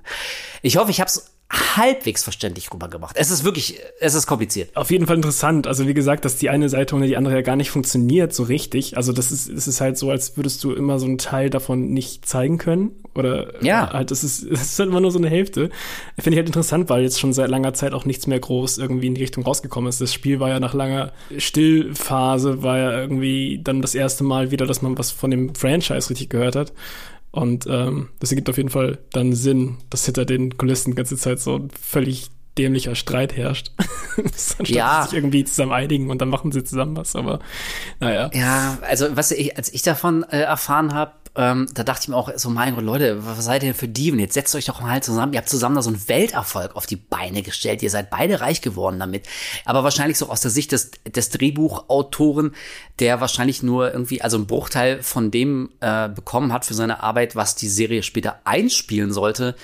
Ähm, ja, also ich kann irgendwie schon verstehen, dass man denkt, okay, also alle sind so richtig reich geworden und ich nur für zwei Jahre und hatte ich auch schon wieder keine Kohle mehr. Also äh, ich, ich weiß nicht, wäre wär ich in der Situation, ich fände es wahrscheinlich wie auch nicht so geil. Aber klar, für uns Fans ist es natürlich doof, dass jetzt so lange da nichts passiert ist. Und ne, wir haben es ja gerade schon erwähnt, das Spiel wird deswegen auch nicht mehr supported, weil die, die durften auch keine neuen Updates mehr reinmachen, da durfte nichts mehr reinkommen und sowas. Ne? Also es ist wirklich eine sehr verfahrene und sehr ähm, blöde Situation. Obwohl, ich meine, auf der anderen Seite, wir haben vorhin über den neuen Exorzisten gesprochen, ne, und wie, und äh, das Halloween, die Reihe ging weiter und wir haben ja gesehen, wie das äh, geworden ist. Also vielleicht ist es jetzt auch nicht so ein großer Verlust gewesen, dass von Freitag des 13 in den letzten Jahren nichts gekommen ist, weil, äh, naja, also es ist, was so Remakes, Reboots oder Fort, Fortführungen nach 30 Jahren äh, Ja. angeht, da sieht er äh, eher relativ düster. Kommen wir auch noch drauf. Aber bevor wir zu dem 2009er kommen, ähm, wollen wir einmal kurz anreißen für die, ich weiß jetzt nicht, also klar, jeder hat den Film gesehen, jeder weiß ungefähr, worum es geht sonst, aber ähm, dass wir einmal vielleicht den, den Grund, die grundlegende Story einmal anreißen von dem ersten Teil. Das können wir äh, sehr gerne tun. Also die ist wirklich extrem simpel zusammengefasst. Äh, es geht um eine Horde von äh, Vögelnden und Saufenden und Kiffenden und Partymachenden das war's dann auch schon. Aufsehern äh, im, im Camp Crystal Lake, so einem typisch amerikanischen Feriencamp, wie wir es alle kennen aus einer Million Filme aus den 80ern. Ähm, ja, und irgendjemand schleicht da rum und meuchelt einfach diese Teenies, vorzugsweise nachdem sie Drogen genommen und oder Sex gehabt haben. Ähm, und am Ende kommt eben raus, dass es Pamela Voorhees ist, die Mutter von Jason Voorhees. Und Jason Voorhees war ihr kleiner Sohn, der damals ähm, ertrunken ist, eben im titelgebenden Camp Crystal Lake, weil die äh, Aufpasser eben nicht auf ihn aufgepasst haben, sondern äh, Vögeln da irgendwo rumlagen und äh, in, der Zeit ist er dann irgendwie eben ertrunken. Und sie hat so eine, eine Macke davongetragen, dass sie dann, ähm, was wird im Film gesagt? Ich glaube, zwei oder drei Jahre später, nachdem das passiert ist, ähm, kommt es ja zu den Geschehnissen vom ersten Teil erst. Und also sie dreht irgendwie Acht, durch. also 58 sind die ersten gestorben. 58, ge- 58 sind die ersten gestorben. 58? Ja, und dann wurde das Ferienlager äh, geschlossen und dann erst 20 Jahre später wieder aufgemacht. Ah, okay, 20 Jahre später. Okay, Ja. wie komme ich auf zwei oder drei Jahre? Das ist natürlich Quatsch. Ich wollte nicht, ich wollte nicht zwei sagen, sondern 20. Ganz genau. naja, und äh, Pamela Voorhees ähm, dreht eben durch und ähm, versucht ihren ähm, Sohn zu retten, so in, in ihrem Kopf. Und das Einzige, nein, nicht zu retten, äh, sondern zu rächen. Und das Einzige, wie das geht, ist eben ähm, eine neue Generation von äh, Camp Counselors abzuschlachten. Und das ist im Prinzip schon die gesamte Story von Freitag der 13. Was ja auch Ja. witzig ist, dass es ja eine Szene gibt, äh, ungefähr zur Mitte des Films, wo einer der Teenies so tut, als wenn er ertrinken würde oder als wenn er nicht mehr sich Ja. richtig, richtig bewegen könnte und dann äh, versucht er eines, ein, eines der Mädels irgendwie ihn so Mund zu Mund zu beatmen und dann kommt halt raus, dass er nur gespielt hat. Aber ich stelle mir gerade so vor, dass, weil man hat ja auch die POV-Sicht von, ähm, von der Frau Voorhees ganze Zeit, die durch die Wälder streift und auch da am See. Ich stelle mir so vor, wie sie das beobachtet, wie einer so tut, als wenn er ertrinkt, äh, wäre sie dann wahrscheinlich so, okay, den werde ich jetzt erstmal richtig hart töten. Ja, stimmt, ey, darüber habe ich gar nicht nachgedacht, wie das für die wirken muss. so. Ihr Arschlöcher. Ja. Es wird beim nochmaligen Gucken erst aufgefallen, so, Alter. Stimmt. So, wenn er mal drüber nachdenkt, krass. Du, ja, du hast, du hast absolut recht. Und ich meine, also, ne, wir reden hier von Freitag der 13. Wir schreiben das Jahr 1980. Das war schon damals jetzt keine wirklich weltbewegende Story äh, und man muss das jetzt irgendwie alles so schlucken. Ich muss aber sagen, vielleicht liegt es auch an der ähm, Darstellerin von, äh, von Pamela Voorhees, ähm, die bringt das wirklich überzeugend rüber. Ja. Also diesen, diesen Wahnsinn. Und es kommt ja dann auch zu dieser ganz berühmten Szene am Ende, wie sie dann irgendwann mit der Stimme von Jason spricht. Und äh, da kommen wir eben zu diesem berühmten Zitat.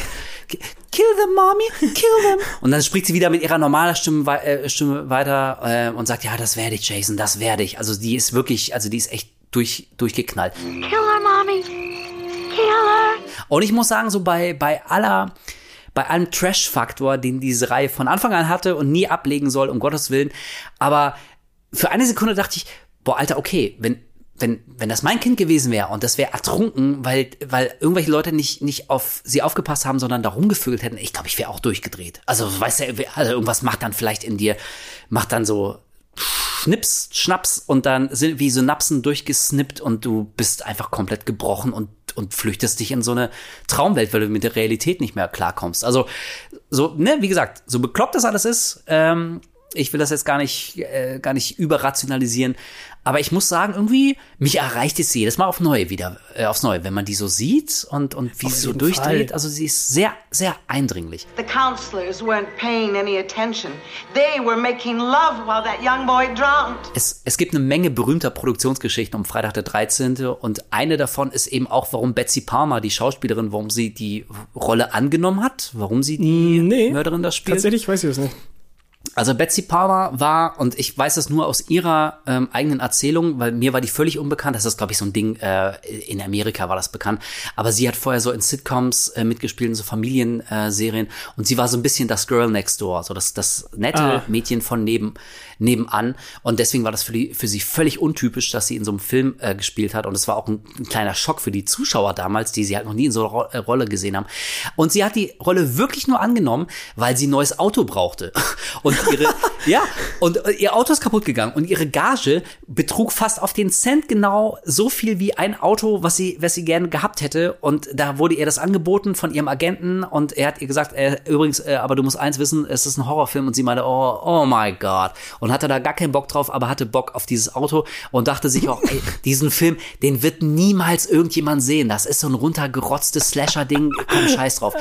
Bam.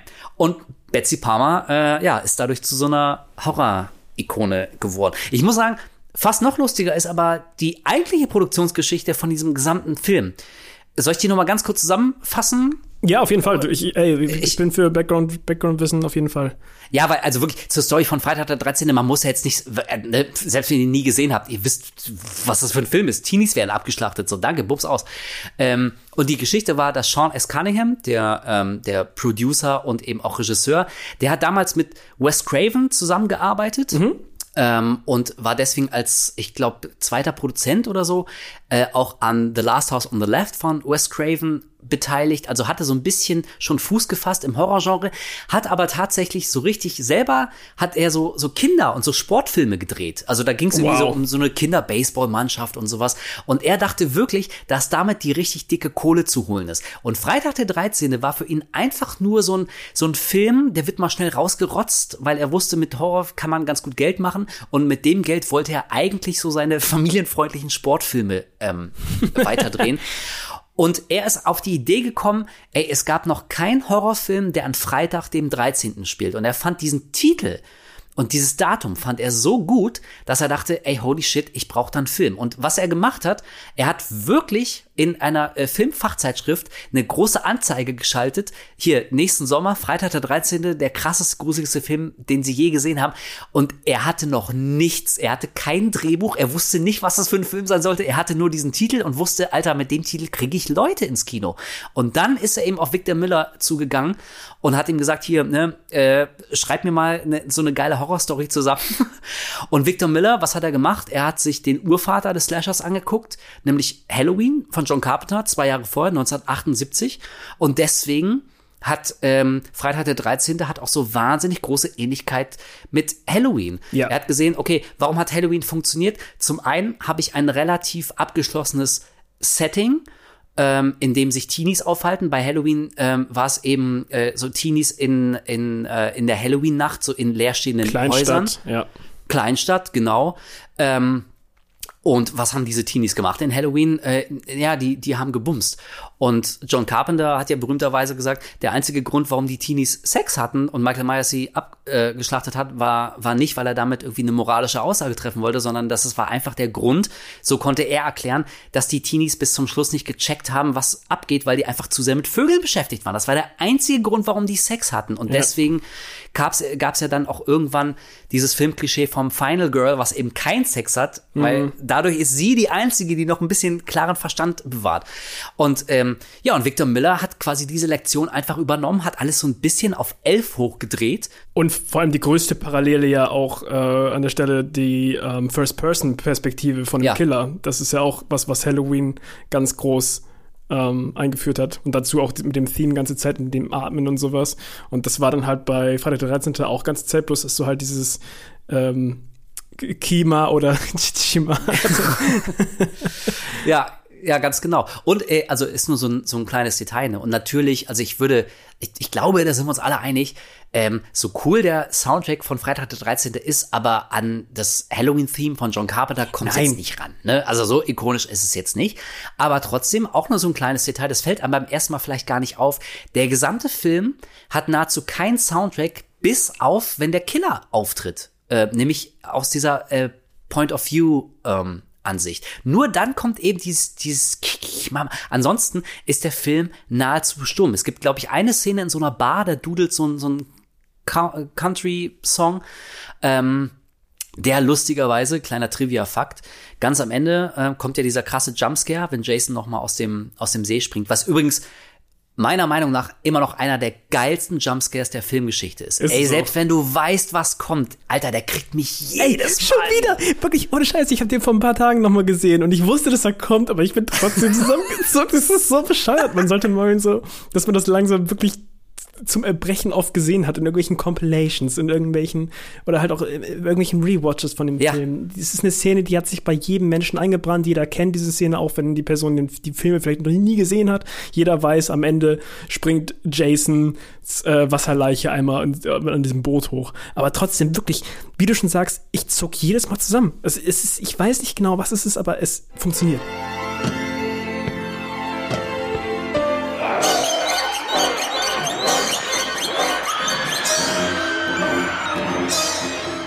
Das liegt vielleicht auch ein bisschen an der Musik, weil man, ähm, also wir äh, sehen unsere Hauptfigur, das Final Girl, ähm, sehen wir, sehen wir in diesem Kanu dann über, über den See schippern und sie hat die Horrornacht überlebt und am Ufer kommen dann auch so die Polizisten an und sie lässt so die Hand durchs Wasser gleiten und dazu wird so ein ganz verträumter, schöner, lieblicher Soundtrack eingespielt. Mhm, und, ähm, und dieser Song, das ist ähm, dieser Country-Song aus der Bar nur extrem verlangsamt, weil äh, mhm. hier Manfredini, der der Komponist, äh, der brauchte halt irgendwie noch was fürs Ende, weil äh, ihm war schon klar, wir müssen die Zuschauer jetzt in so einer Sicherheit wiegen und wir brauchen jetzt so was richtig Schönes im Soundtrack, damit der Schock jetzt umso krasser wirkt. Und deswegen dachte er, ey, ich habe diesen Country-Song geschrieben und da geht's in den Lyrics auch so ein bisschen irgendwie um, äh, ja, ich habe ich hab's durchgestanden und so und jetzt kann ich nach vorne blicken, das Leben, blablabla. Und er dachte, ey, komm, ich nehme das jetzt einfach, ich mache das irgendwie mit mit einem Achtel der Geschwindigkeit, das merkt kein Mensch. Ähm, und es klang echt richtig gut. Und ich glaube, warum der Jumpscare so wahnsinnig gut wirkt, ist vielleicht wirklich, weil dieser, dieser Break so krass ist aus diesem, aus diesem netten, ach, das ist aber ein schönes Ende, ähm, Gefühl, was, was auch die Musik vermittelt. Und auf einmal kommen diese, diese Geigen und diese, diese Streiche und es ist so hoch. Und dazu in Zeitlupe dieser deformierte Junge und der zieht sie so ins Wasser. Und auch hier, ich habe, äh, also sorry, ich, ich erzähle jetzt irgendwie keine, keine neuen Sachen für Leute, die sich mit der Reise richtig auskennen, aber so ein bisschen Trivia ist ja irgendwie immer ganz nett. Klar. Und deswegen bringe ich auch das noch. Ähm, aber das war irgendwie auch so eine so eine Idee, ähm, die kam auch echt relativ spät im Dreh erst, weil also der Film war im Prinzip abgedreht. Pamela Voorhees wurde geköpft von, von unserem äh, Final Girl. Sie hat's ähm, durchgestanden. Ähm, Und also alle waren der Meinung, okay, aber irgendwas brauchen wir jetzt noch so. Irgendwie, das ist schon ganz nett, aber das ist jetzt irgendwie nicht so der Knaller.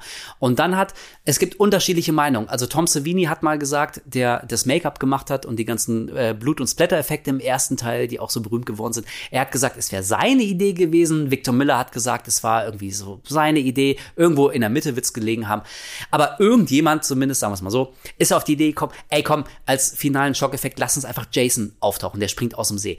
Und Sean S. Cunningham Cunningham und das ist wieder so eine schöne Story, die beweist, dass manchmal irgendwie auch die, die Leute, die eine geile Idee hatten, aber manchmal dann auch trotzdem total daneben liegen können.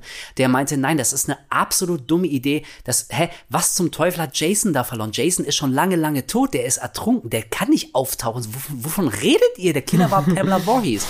Und dann hat Victor Miller gesagt, ey, komm, pass auf, das ist eine Traumsequenz. Wir zeigen danach, äh, wie, wie Annie wie die äh, im Krankenbett aufwacht, so und und dann können wir dem Publikum alles verkaufen. Wenn wir einfach sagen, es war ein Traum, dann ist alles gut und dann machen wir es und so ist es ja dann auch geworden. Ja und irgendjemand vom Studio, ähm, Paramount was glaube ich, hatte dann die Idee, ähm, ja, pass mal auf. Also zum einen fänden wir Freitag der 13. Teil 2 ganz geil, weil der erste hat ja schon richtig Kohle gemacht. Also was glaubt ihr, wie viel äh, Geld dann der zweite machen würde?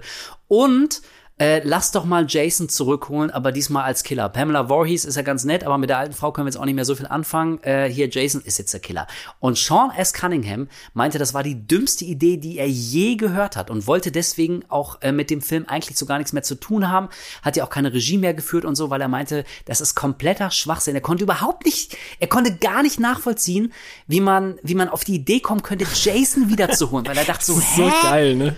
Ja, so und ne und wir alle haben gesehen, ähm, was aus Freitag der 13. dann wurde. Jason ist absolut ikonisch geworden, spätestens mit Teil 3 und der Hockeymaske auf jeden Fall jetzt eine Ikone des Horrorgenres. Und deswegen, ich finde, das ist so eine nette Geschichte, ähm, wenn man sich mal wieder unsicher ist, ob man das richtige Bauchgefühl hat oder nicht. Ähm, also, also auch die vermeintlichen Genies können einfach mal so komplett daneben liegen und manchmal sind es eben doch andere, die die bessere Idee hatten und den richtigen Riecher. Und das war wieder so ein Fall. Ja, schon lustig, wie sich das alles ergeben hat. Ne? Mega lustig, vor allem wenn man im Nachhinein so drüber nachdenkt, was hätte nicht sein können, wenn irgendjemand dann gesagt hätte, okay, du hast recht, ja, machen wir so oder machen wir besser gesagt nicht so, was dafür eine ikonische Figur und Reihe einfach links liegen gelassen werden wird. Das ist absolut abgefahren. Ja, wie so wirklich. ist- Zufälle irgendwie ineinander greifen können und dann wird halt sowas Riesiges geschaffen wie Freitag der 13. das Franchise. So. Ja, und ich meine, und so manchmal brauchen die Ideen ja auch echt noch so ein bisschen länger, bis sie dann ihre, ihre finale Form angenommen Ja, klar, haben. Auf haben ja, jeden ge- Fall. Wir, wir haben ja gesagt, wir wollen jetzt nicht über die Reihe so äh, im Großen reden, Ja, klar. aber nur, nur schon mal so ein ganz kleiner, kleiner Anreißer. Wir wissen ja auch alle, im zweiten Teil taucht Jason als Erwachsener ähm, auf, wie auch immer genau die Timeline da aussieht, aber egal. Ähm, aber ähm, da hat er ja noch diesen, diesen äh, Sack ähm, auf dem Kopf und so. Und ähm, also da, also ich finde, man kann so richtig schön, man, man sieht so die Entstehungsgeschichte einer guten Idee, bis sie endlich, bis irgendwann, irgendwann macht alles Klick, so und alle spüren instinktiv, so jetzt haben wir's, geil. So Ja. alles bis dahin ist so so der Weg gewesen so und jetzt haben wir endlich unseren Jason und jetzt ist Freitag der 13. so richtig in der Form, wie sie schon immer hätte sein sollen. Und deswegen ähm, ist das ja irgendwie auch so eine, so eine bekannte Ästhetik und so ein bekanntes Bild geworden, der Typ mit der, mit der Eishockeymaske. Also ich finde ähm, ja, ich finde Freitag der 13., das ist einfach echt wieder so ein, so ein Fall, ähm, da ist die ganze Entstehungsgeschichte, das ist so wahnsinnig spannend und faszinierend und lustig und man packt sich so auf den Kopf und denkt sich, das gibt's doch gar nicht. So, da sind die richtigen Leute zur richtigen Zeit am richtigen Ort gewesen, haben irgendwie so gebrainstormt und irgendwie wollten nur mal so ein schnelles Slasher-Ding drehen, um ein bisschen Kohle einzuspielen, um damit irgendwie andere Projekte zu finanzieren. Und siehe da, und die, und die Horrorwelt war eine andere. Also ich, ich finde sowas, ich, ich gucke mir sowas immer gerne an. Das sind so Geschichten, wo ich denke so, ah, schön, schön. Manchmal gewinnen halt doch die Guten, das gefällt mir. Ja, mega nice. Was sagst du eigentlich so im Großen und Ganzen zu den Kills aus dem ersten Teil? So, wie, wie, hast, wie hast du die damals, damals aufgenommen? Ich finde zum Beispiel eine Sache, vielleicht kannst du mir das sagen, das ist mir jetzt beim Rewatch erst wieder aufgefallen. Die Kills werden ja, auch wenn sie, wie du schon meintest, nicht lange gezeigt werden, also da werden jetzt ja die Teenies nicht irgendwie auseinandergenommen oder sowas. Meistens ist es irgendwie eine schnelle Axt ins Gesicht oder ein Pfeil durch den Hals oder durchs Gesicht oder wie auch immer. Also es ist ja tatsächlich sehr schnell. Oder zum Beispiel auch die berühmte äh, Szene am Baum, wo das Messer einfach nur die Kehle einmal aufschneidet. Ähm, Aber es gibt einen Kill, der nicht gezeigt wird in dem Film. Ich weiß gerade nicht mehr, welcher Charakter das ist, aber eins der Mädchen, die rausgeht und da äh, gehen da diese, diese riesigen ähm, Scheinwerfer auf sie und dann hast du einen Hardcut weg und sie stirbt off-cam. Weißt du, ob es da einen Grund gibt, warum sie der einzige Charakter ist, der nicht auf, auf der Kamera gestorben ist? Na, also es gibt den, äh, den Theatrical Cut und es gibt den Director's Cut. Ähm, Ja. Und im, im Theatrical Cut, also in der Kinofassung, fehlt tatsächlich ein bisschen was. Also äh, wir haben es ja gerade schon mal angerissen.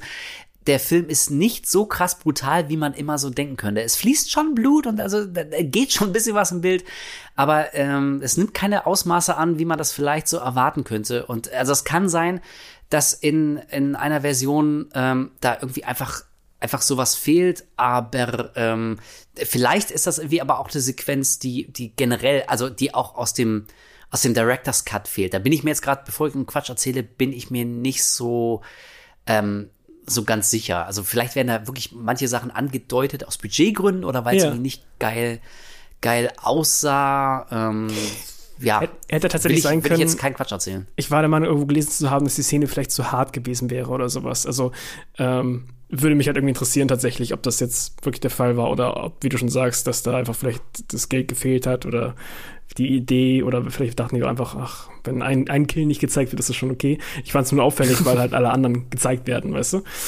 Ja, und ich muss sagen, ich finde die auch immer noch, also klar, mittlerweile, ne, das war 1980. Klar, also so Szenen wie ein Vorhang geht auf und, und ein Charakter bewegt sich nicht, sondern macht einfach nur so, ah! Und dann ist die, Szene, ist die Axt im Gesicht. Ja. Wo du denkst so, ja, okay, der hätte das wenigstens irgendwie aus, versuchen auszuweichen können oder, oder zu laufen oder was auch immer und nicht einfach stehen bleiben. Ja, das macht ja selbst ähm, Pamela Voorhees ganz am Ende. Also als, als ähm, heißt sie äh, Annie?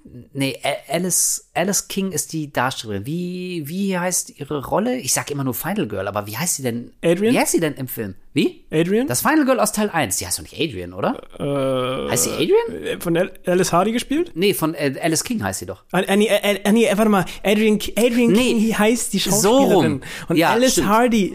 Ja, ja, Alice Entschuldigung. Hardy heißt, heißt das Final Girl. Fucking Ah, ja. sorry. Wir haben es gerade Ähm, voll durcheinander gedreht.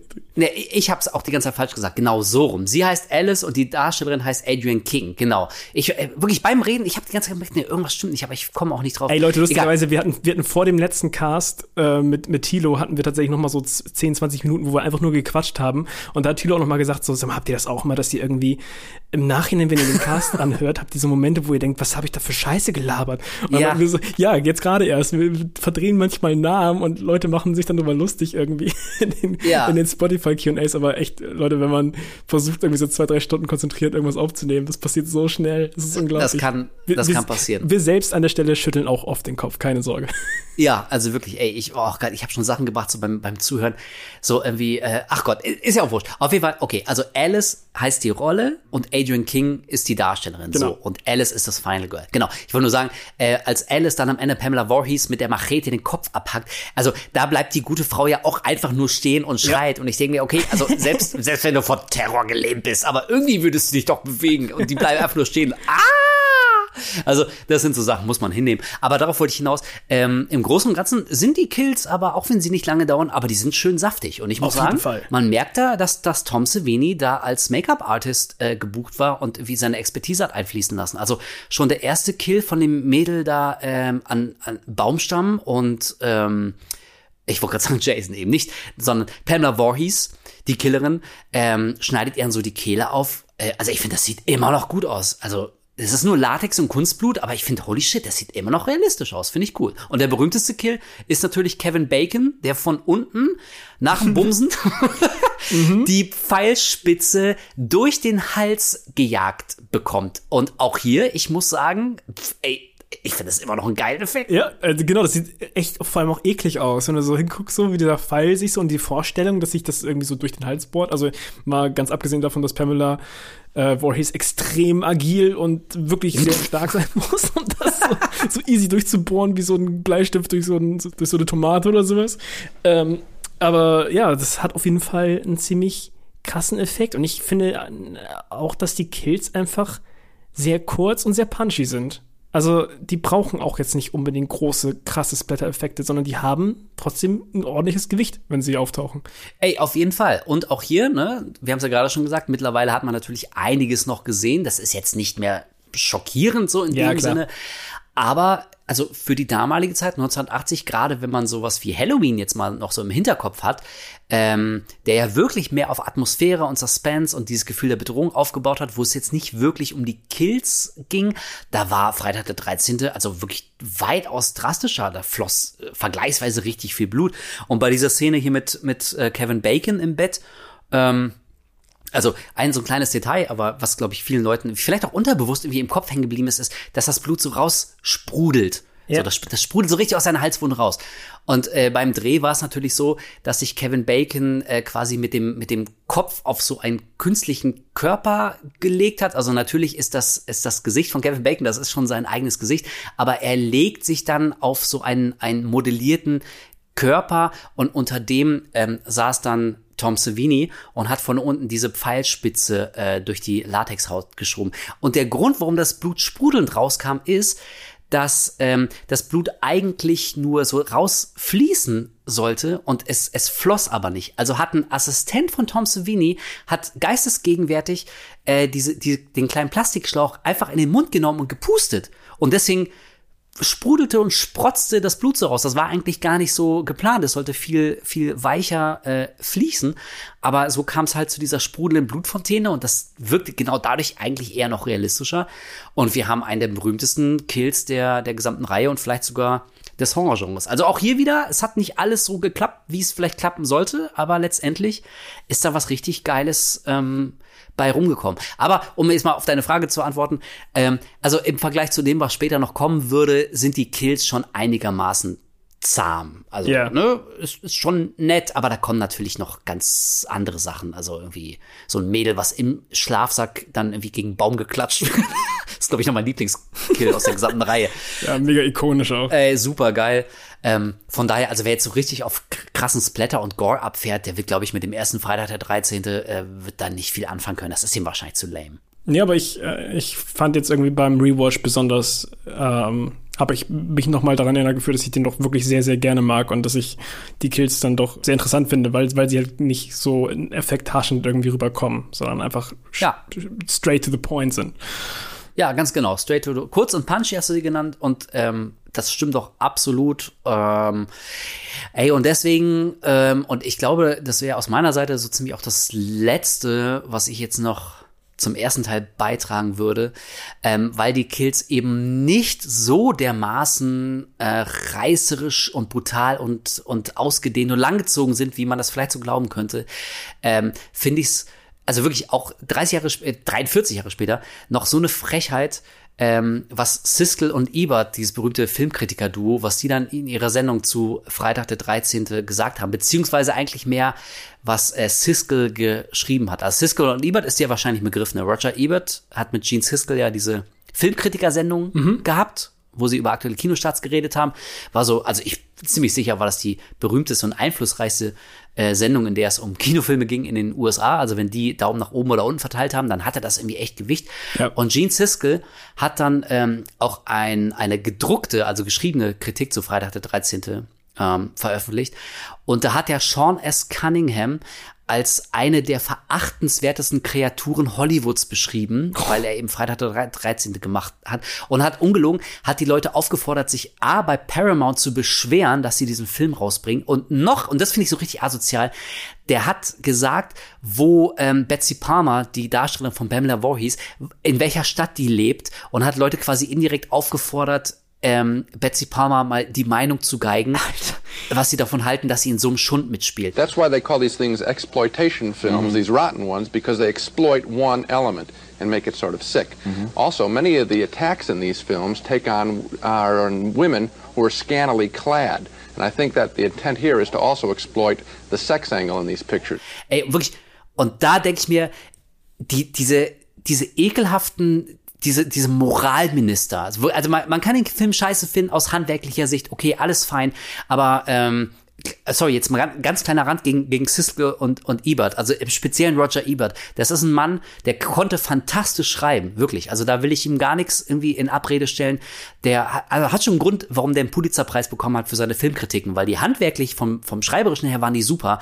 Aber so oft finde ich, dass seine Meinung absolut irrelevant ist, weil er alles immer nur unter so einem Moralaspekt gesehen hat. Wenn es in einem Film um Kills ging, dann hat er den in, also äh, natürlich gibt's Ausnahmen, aber der hat den in den meisten Fällen einfach rundherum einfach nicht akzeptiert, nicht anerkannt als Filmkunst und der hat Filme zerrissen, eben einfach nur, weil die ein Thema behandelt haben, was ihm persönlich nicht geschmeckt hat und das hat äh, Siskel auch gemacht und deswegen ist diese Kritik ist bis heute so berühmt berüchtigt ähm, und also das finde ich, das ist absolut unter aller Sau. Wie kann man denn bitte die, die Schauspielerin, die Person nicht von der Rolle trennen? Also als wäre, als wäre Betsy Palmer selber losgezogen und hätte Teenies abgeschlachtet und jemand hätte die Kamera drauf gehalten.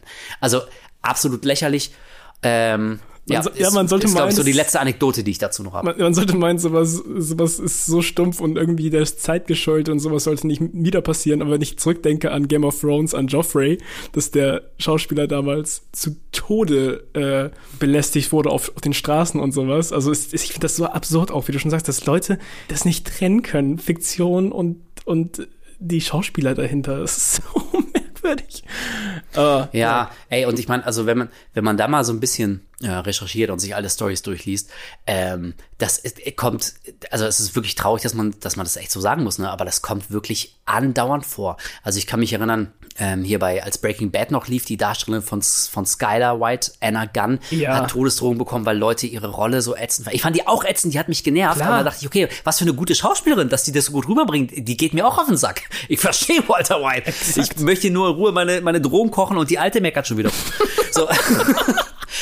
Oder, weil wir es weil wir, weil wir es vorhin auch von der Exorzist hatten, Linda Blair, die war damals zwölf Jahre alt, die musste unter Polizeischutz genommen werden, weil radikale Christen sie mit dem Tod bedroht haben, weil sie Alter, eben ja, ein, Mann. so weißt du, und dann denke ich mir, ey, also, boah, also, wie soll es jemals Frieden auf diesem Planeten geben, wenn Leute nicht mal, nicht mal zu dieser Geistesleistung imstande sind, zu trennen, dass Leute Kunst machen, indem sie eine Rolle spielen, die mit ihrem echten Leben nichts zu tun hat. Das ist so absurd. Ja. Ich, ich könnte da absolut kotzen. Und also das ist für mich einfach so das Paradebeispiel, ähm, wann Filmkritik oder generell Kunstkritik na, oder, na, okay, ich will nicht zu weit greifen, aber zumindest Filmkritik, um mal bei diesem konkreten Fall zu bleiben, äh, nahezu wertlos ist, wenn du deine eigenen Moralvorstellungen ähm, über das Schaffen eines eines filmischen Werkes stellst und es deswegen so abwatscht. Das finde ich finde ich äh, ja zumindest diskutabel. Und ich glaube, mehr habe ich auch nicht zu Freitag der 13. Legendärer Klassiker muss man also wirklich gesehen haben. Ohne den wäre das Horrorgenre äh, nicht so, wie es heute ist. Und habt ihr ihn noch nicht gesehen? Also, ich weiß nicht, ob es jetzt noch so ist. Ich hätte vielleicht im Vorfeld schon recherchieren können, aber es gab mal eine Zeit, da war der komplett auf YouTube. Vielleicht in mehreren Teilen, das ist nicht ganz so bequem. Aber ähm, vielleicht einfach mal gucken, mit ein bisschen Glück fliegt der irgendwo rum. Kann man Ja. sich also schön mal geben. Und ansonsten ist der auch immer mal wieder, jetzt gerade zur Halloween-Zeit wird der hundertprozentig irgendwo in einem Streaming-Anbieter wieder, meistens bei Prime, glaube ich sogar. Da sind meistens dann die, Oh ja. die Freitag 13. Filme dann auch unter anderem.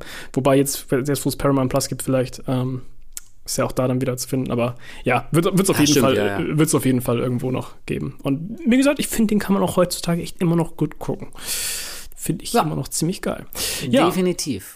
Und ist das auch so bei der Neuauflage? Was für eine von- Über- Übergang. Boah, geil, oder? Als hätten wir das schon mal gemacht. Von 2009, da kam nämlich das Remake vom ersten Teil raus, produziert von Platinum Dunes. Und das ist die Produktionsfirma, an der auch Michael Bay beteiligt war. Explosion. Shit just got real. Get out of here. Come on, you guys. Oh my god.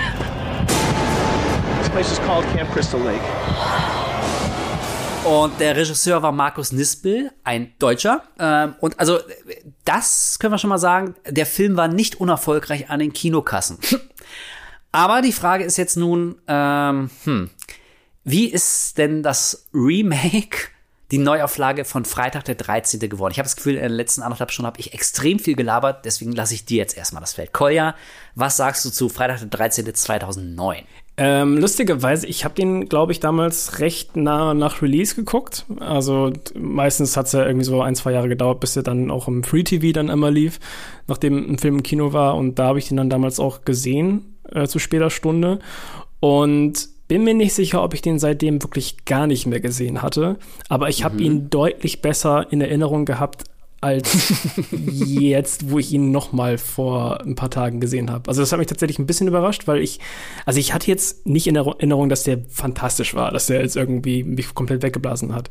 Aber ich dachte so, ey, wenn ich es noch richtig weiß, dann war das gar nicht mal so ein schlechtes Remake tatsächlich. Und ich würde auch Dachtest jetzt beim, du? Bei, ja, ich würde auch jetzt beim, beim, beim Gucken würde ich jetzt auch tatsächlich nicht sagen, dass es ein schlechtes Remake ist. Vor allem, wenn man guckt, was äh, um diese Zeit rum sonst noch so rausgekommen ist oder auch wirklich jetzt in den letzten Jahren allein an Remakes, ähm, würde ich den unter den ganzen Remakes auch jetzt nicht als ein wirklich schlechtes Beispiel irgendwie in den Vordergrund schieben.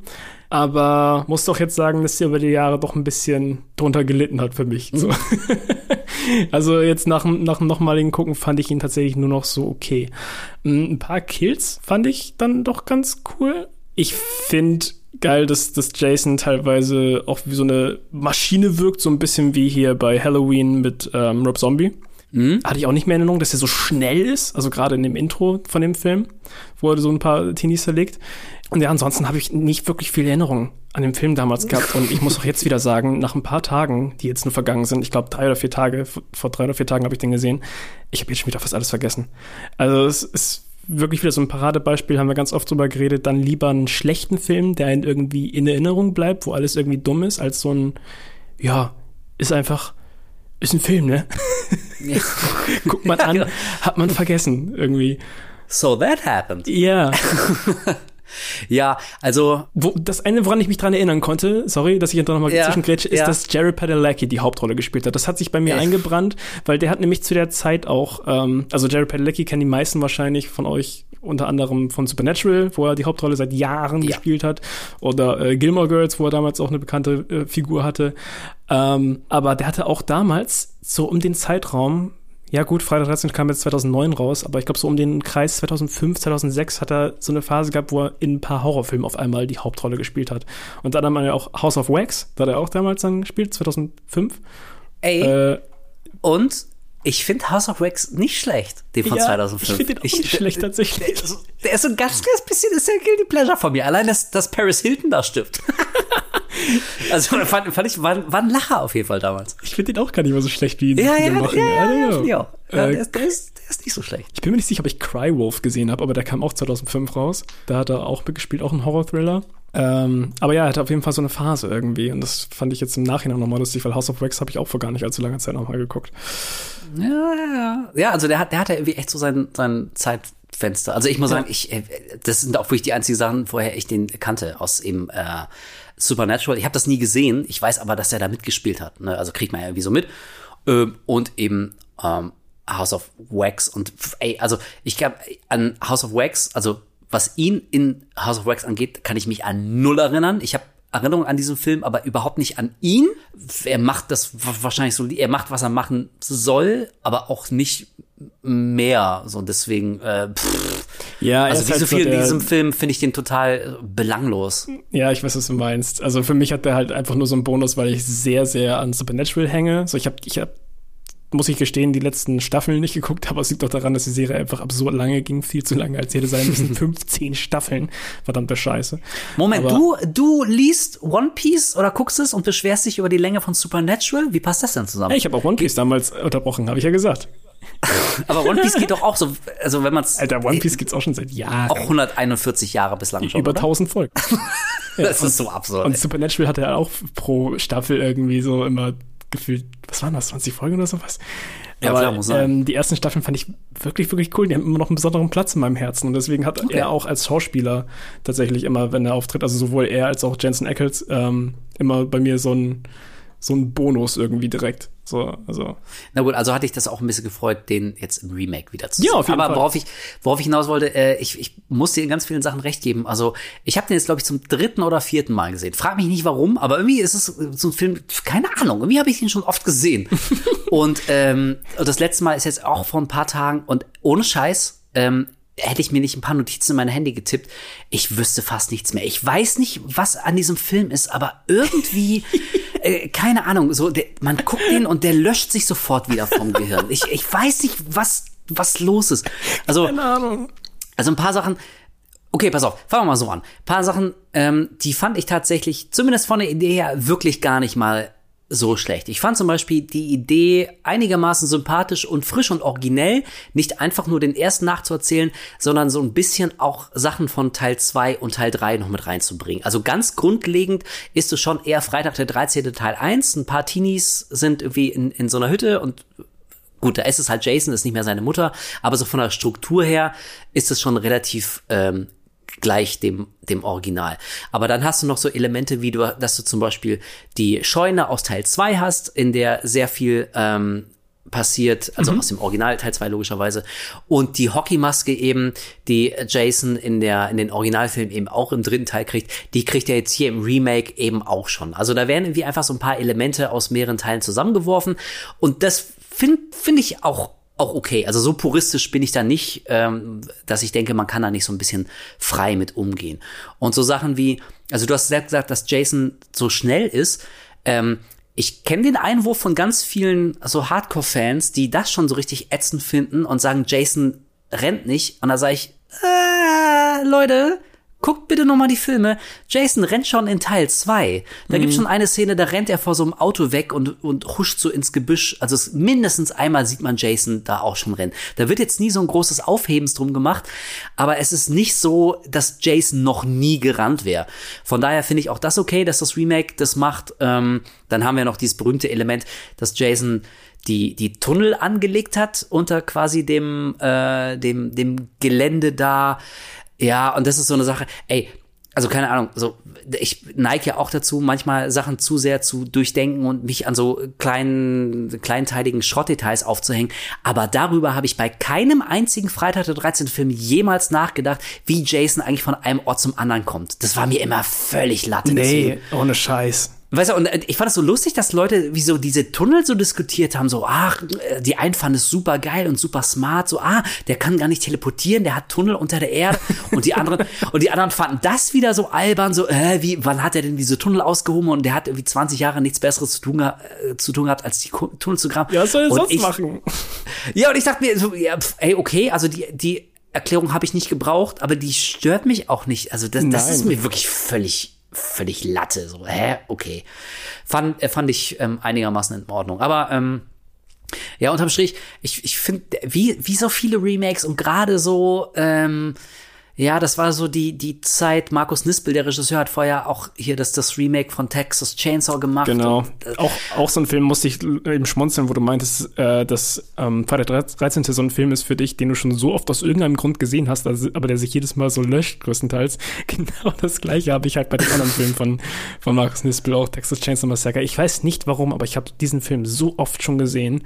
Und das Einzige, was jedes Mal hängen bleibt bei mir, ist, dass ich Jessica Biel unfassbar heiß finde in dem Film. Oh ja, mit dem zusammengeknoteten weißen äh, Tanktop. Alter Schwede. Und dann noch der Cowboy-Hut. Ja, das, das weiß ich noch. Und ähm, ich kann mich an den äh, Money Shot erinnern, wo die Kamera durch das Loch im Kopf dann so zoomt nach außen. Ja. So, weißt du, ja, ja, das fand ich noch cool. Also ich weiß noch, als ich damals mit meiner Freundin da im Kino war, ich wollte den sehen und sie fand es so richtig asozial, diesen ganzen Film. Die hat auch das Original nicht gesehen und so. Und wir haben uns echt fast noch ein bisschen gestritten, weil ich meinte so, hä, der war doch voll, da passiert doch gar nichts, das ist doch alles voll lame und so. Guck mal, das Original, Junge.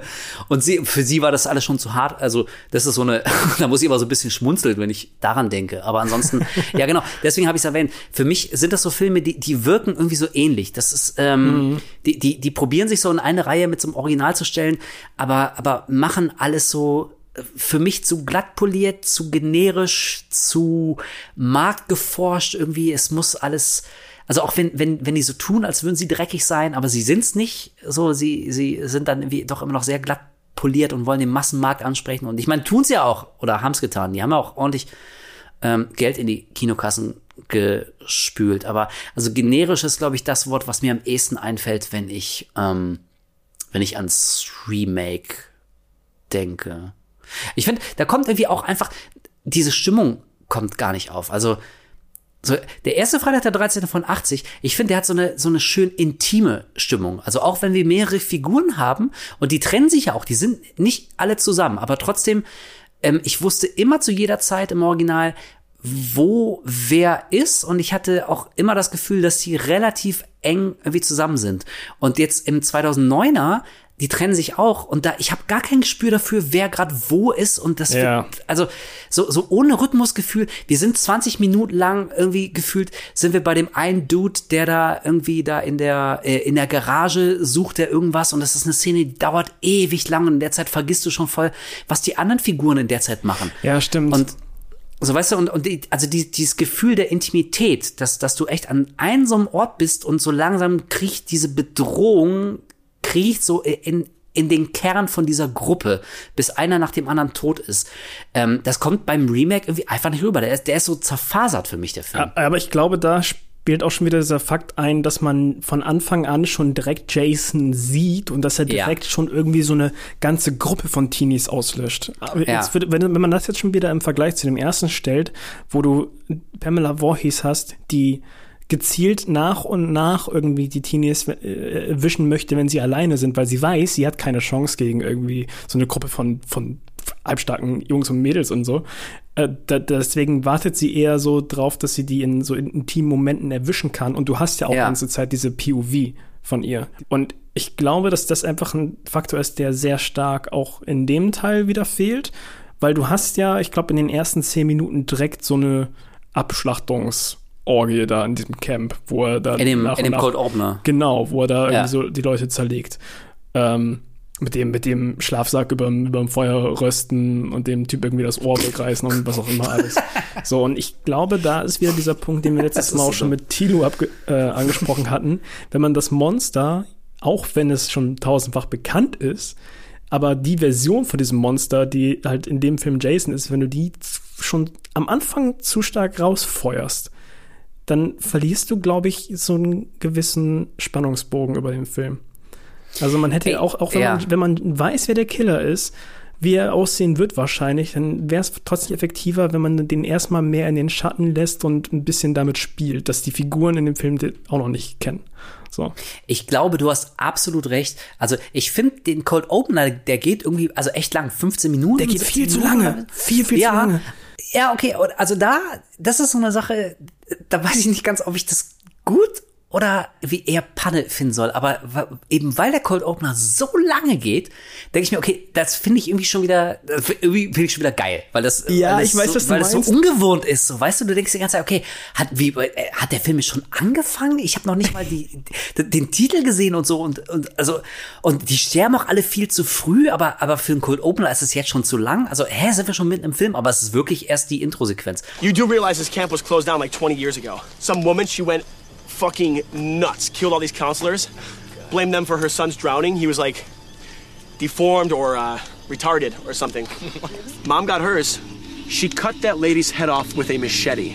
Ja, ich, ich finde es nicht unsympathisch, sag ich mal so. Ja, ich glaube einfach, bei mir war dieser Faktor beim Gucken wieder jetzt so, dass man weiß, also selbst wenn man den Film noch nicht gesehen hat, weiß man eigentlich schon oder kann es abschätzen, dass diese Person, die man jetzt gerade beobachtet, dass die jetzt gleich sterben werden. Ja, okay. Weil man weiß, dass es nicht der Maincast ist so.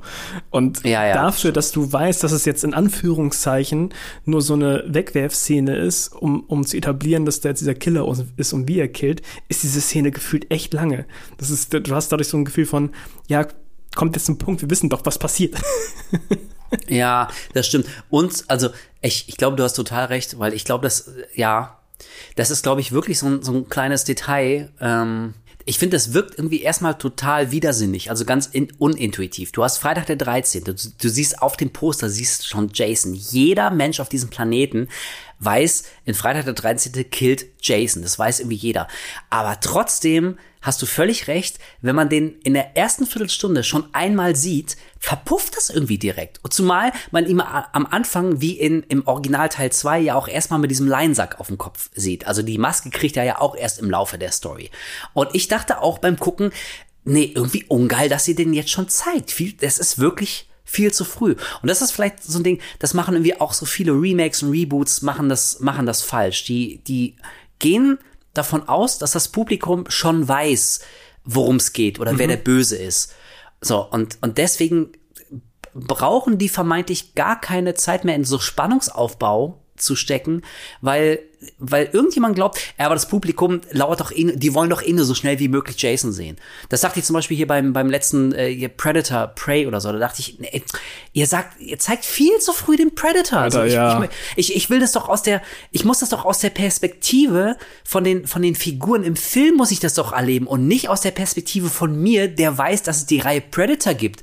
So, das, das, das verpufft doch wie so ein, so ein, wie so ein, so ein, äh, so ein, so ein nasser Böller, der nicht explodiert. Und das macht, und das macht tatsächlich das Remake auch. Und deswegen gebe ich dir recht, ja, Jason zu früh, aber um mal wieder was Positives zu sagen, ich finde äh, Jason Mears, der ähm, äh, Derek Mears, oh, schon wieder. Oh, Derek Mears spielt Jason, so rum. Diesmal habe ich es aber sehr gemerkt. Ich finde, das hat er aber ziemlich gut gemacht. Also ich finde, wie er Jason so rüberbringt, Auf jeden ähm, Fall. fand ich, fand ich einigermaßen beeindruckend. Finde ich auch cool. Der hat auf jeden Fall eine Präsenz. So, also jetzt mal abgesehen von dem ganzen Writing und, und dem Spannungsaufbau, finde ich ihn und seine Statur und wie er sich so irgendwie als, als Killer gibt, doch ganz geil. Ja, ist jetzt nicht so, dass das irgendwie einen bitteren Nachgeschmack hinterlässt oder sowas. Ähm, Nochmal ganz kurz eben als, als ähm, Zusatz. Ich fand es jetzt beim Gucken, weil ich es nicht mehr wusste, interessant, dass man auch sein Gesicht hinter der Maske irgendwie viel zu früh im Film sieht. Da gibt's ja diese Szene, wo er den Sack mit der Maske austauscht. Und ähm, da hätte ich es vielleicht auch, glaube ich, effektiver gefunden, wenn sie eher die Reaktion von diesem Hillbilly-Dude da zeigen, wie er dieses Gesicht anguckt und nicht dieses so, äh, what the fuck, was ist denn das jetzt? So, weißt du? Ja, da, ja, ey, vielleicht so mit ganz viel gutem Willen. Ich weiß auch nicht, warum ich den gerade aufbringe, aber mit ganz viel gutem Willen könnte man mutmaßen, dass das so auch so eine kleine Reminiszenz an die Originalfilme ist. Denn äh, das ist auch so ein Ding. Entgegen landläufiger Meinung zeigt Jason fucking oft sein Gesicht. Ey, wer die ganzen alten Freitag der 13 Filme noch guckt, in jedem Teil sieht man, wie der ohne Maske aussieht. Im ersten Teil ist er sowieso erstmal nur als Junge zu sehen. Im zweiten Teil sieht man ihn ähm, ohne den blöden Sack. Im dritten Teil springt er ganz am Ende nochmal durchs Fenster und man sieht, dass er so, so lange Haare hat. Er sieht da schon aus wie ein Hillbilly. Und später sieht man ihn auch noch wirklich sehr, sehr oft Ja. ohne Maske. Also, ähm, ich glaube auch, dem Film 2009 hätte es besser getan, wenn man das ganz rausgelassen hätte. Mm, Aber das ist tatsächlich ein, ein Element, das haben die Filme davor schon gemacht. Aber hätte, ja, hätte man vielleicht echt einfach ändern können. Ja, das wäre viel unheimlicher gewesen, wenn man, wenn man ihn nicht gesehen Ich, ich dachte jetzt ja gerade aus der Perspektive von jemandem vielleicht, der noch nichts zu, von der Reihe Ja. irgendwie gehört hat. Ähm, weil dafür sind unter anderem ja auch ein bisschen Remakes da, um vielleicht auch Leute, neue Leute abzuholen mit alten Serien, die nochmal neu aufgemacht werden. Da hätte ich es, glaube ich, als wenn ich jetzt keine Ahnung gehabt hätte, hätte ich es, glaube ich, effektiver gefunden, wenn ich dem Film über lang rätsel, wie, wie sieht der jetzt dahinter aus? Oder wie sieht die, die Version dieses Films aus, hinter der Maske?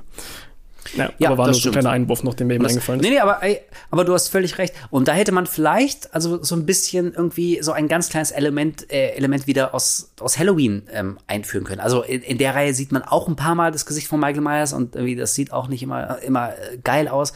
Ähm, aber also da geht's ja wirklich um dieses gesichtslose Böse. So, man sieht im Prinzip ja wirklich nur die Maske und man weiß überhaupt nicht, was für ein Mensch dahinter steckt. Und das macht's ja, macht's ja so unheimlich. Und also, das ist vielleicht so ein Element, das, das hätte man dann noch so ganz leicht reinbringen können, dass wir von Jason in 2009 wirklich immer nur die Maske sehen, aber nie das Gesicht tatsächlich ähm, dahinter. Also von daher, ja, ich glaube, du hast recht, hat dem Film nicht gut getan, hätte man direkt rauslassen können. Wir haben vorhin, oder du hast vorhin das Wort ähm, generisch gebracht und, ähm, und ich meine, dass ich das total zutreffend finde. Und auch was den Soundtrack angeht. Also, ähm, ich, ich verstehe schon, dass du nicht den, den berühmten äh, Soundtrack von, von Manfredini kopieren kannst. Aber, ähm, also, dann komm doch mit irgendeiner anderen neuen Idee. Aber, Ja. aber das, ich, das ist so ein belangloser Düdel-Grusel-Soundtrack. Einmal, einmal gehört und direkt wieder vergessen. Das ist der Wahnsinn. Ich habe ähm, den ersten Teil von 1980 und den 2009er nacheinander geguckt und ich habe wirklich am Ende des Films erst mich so ganz kurz selbst gefragt, so, Warte mal, hatte der jetzt einen Soundtrack vom ersten oder habe ich das jetzt gerade, ist das jetzt in meinem Kopf irgendwie so zusammengeschmolzen oder hatte der überhaupt einen Soundtrack? Und das weiß ich jetzt gerade wirklich nicht. Also, der hatte Ja. einfach nur einen ganz generischen, normalen Horror-Soundtrack. Der hat jetzt nichts irgendwie vom alten neu verpackt, oder? Ich weiß nur noch, dass, äh, wenn die Credits laufen, da hört man einen Schrei von, von der Schwester von hier, Padalecki's Charakter. Ähm, Äh, und, ja. der wird, der wird, der wird so leicht geloopt dann. So, der wird dann auch zu so einem ähnlichen, es es ist so ähnlich wie die beim ersten Teil gemacht. Aber das weiß ich gerade nur aus den Credits. Ich glaube, so innerhalb des Films gab es sowas gar nicht richtig, oder? Ähm, also ich kann jetzt nicht ausschließen, dass irgendwann mal irgendwie dieses, dieses Kikiki Mama mal, das vielleicht mal ganz kurz angespielt wird oder, oder die Melodie sich dem so ein bisschen annähert. Also äh, kann sein, aber wenn, dann ist es mir wirklich nicht aufgefallen. Also pff, dann ging das total in diesem, Ja. in diesem Brei unter. Ich weiß jetzt aus dem Kopf gar nicht, wer den Soundtrack gemacht hat. Also ich, ähm, ich glaube, der, der Soundtrack Supervisor war Steve Jablonski und der hat den Soundtrack zu Transformers. ähm, wirklich? Ja, der hat damals, der hat damals äh, richtig viele Soundtracks für ähm, Michael Bay gemacht. Ja, genau, Und- siehst du? Und, hat damals auch den ersten Transformers, der tatsächlich echt ziemlich geil ist, muss man sagen. Man kann von dem Film halten, was man möchte, aber der Soundtrack, den mochte ich damals echt gerne und der war sehr eingängig. Okay, weil ich habe Steve Jablonski ähm, in Verbindung gebracht sofort mit dem Soundtrack zu äh, Texas Chainsaw Massacre, mit dem Remake. Da hat er nämlich den Soundtrack komponiert. Okay. Und jetzt, also ich weiß nicht, ob, ob er den auch für 2009, äh, Freitag der 13. komponiert hat oder wie da nur Supervisor war oder so. Ähm, aber, also mir ist da wirklich nichts im Gedächtnis geblieben. Und also das, das finde ich dann schon wieder wie echt niederklassig. Also wenn du nicht mal probierst, was eigenes und was Neues zu machen. Und also jetzt sind wir mal ganz brutal ehrlich, ne? Ich habe ich habe auf Spotify, ich kann mal reingucken, ich habe irgendwann eine, eine Liste angelegt mit Horror-Soundtracks, weil ich die gern so höre, äh, wenn ich Horrorbücher lese oder, oder irgendwie einfach, um mich in Stimmung zu bringen oder wenn ich so Horrortexte tippe oder so. Oder zum Schlafen Und gehen.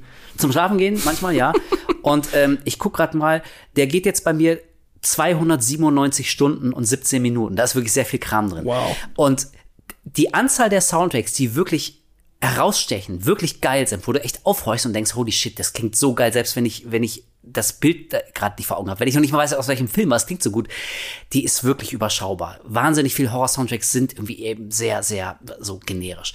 Aber trotzdem, so ab und zu hast ja dann doch mal Sachen, die probieren irgendwie was Neues zu machen. Hier Colin Stetson ähm, in, in Hereditary ist irgendwie was sehr, sehr einprägsames. Auf und auch jeden wenn ich Fall. jetzt auch wenn ich jetzt nicht der krasseste Fi- Fan von Sinister bin, aber der Soundtrack von Sinister, der ist so geil, weil der wirklich verstörend klingt. Der ist so verzerrt und verdreht und der klingt wirklich, der klingt echt richtig fies. Du denkst, so, holy shit, was ist denn das für ein, für ein kranker Film Das hier? ganze Sounddesign von Sinister ist verdammt gut.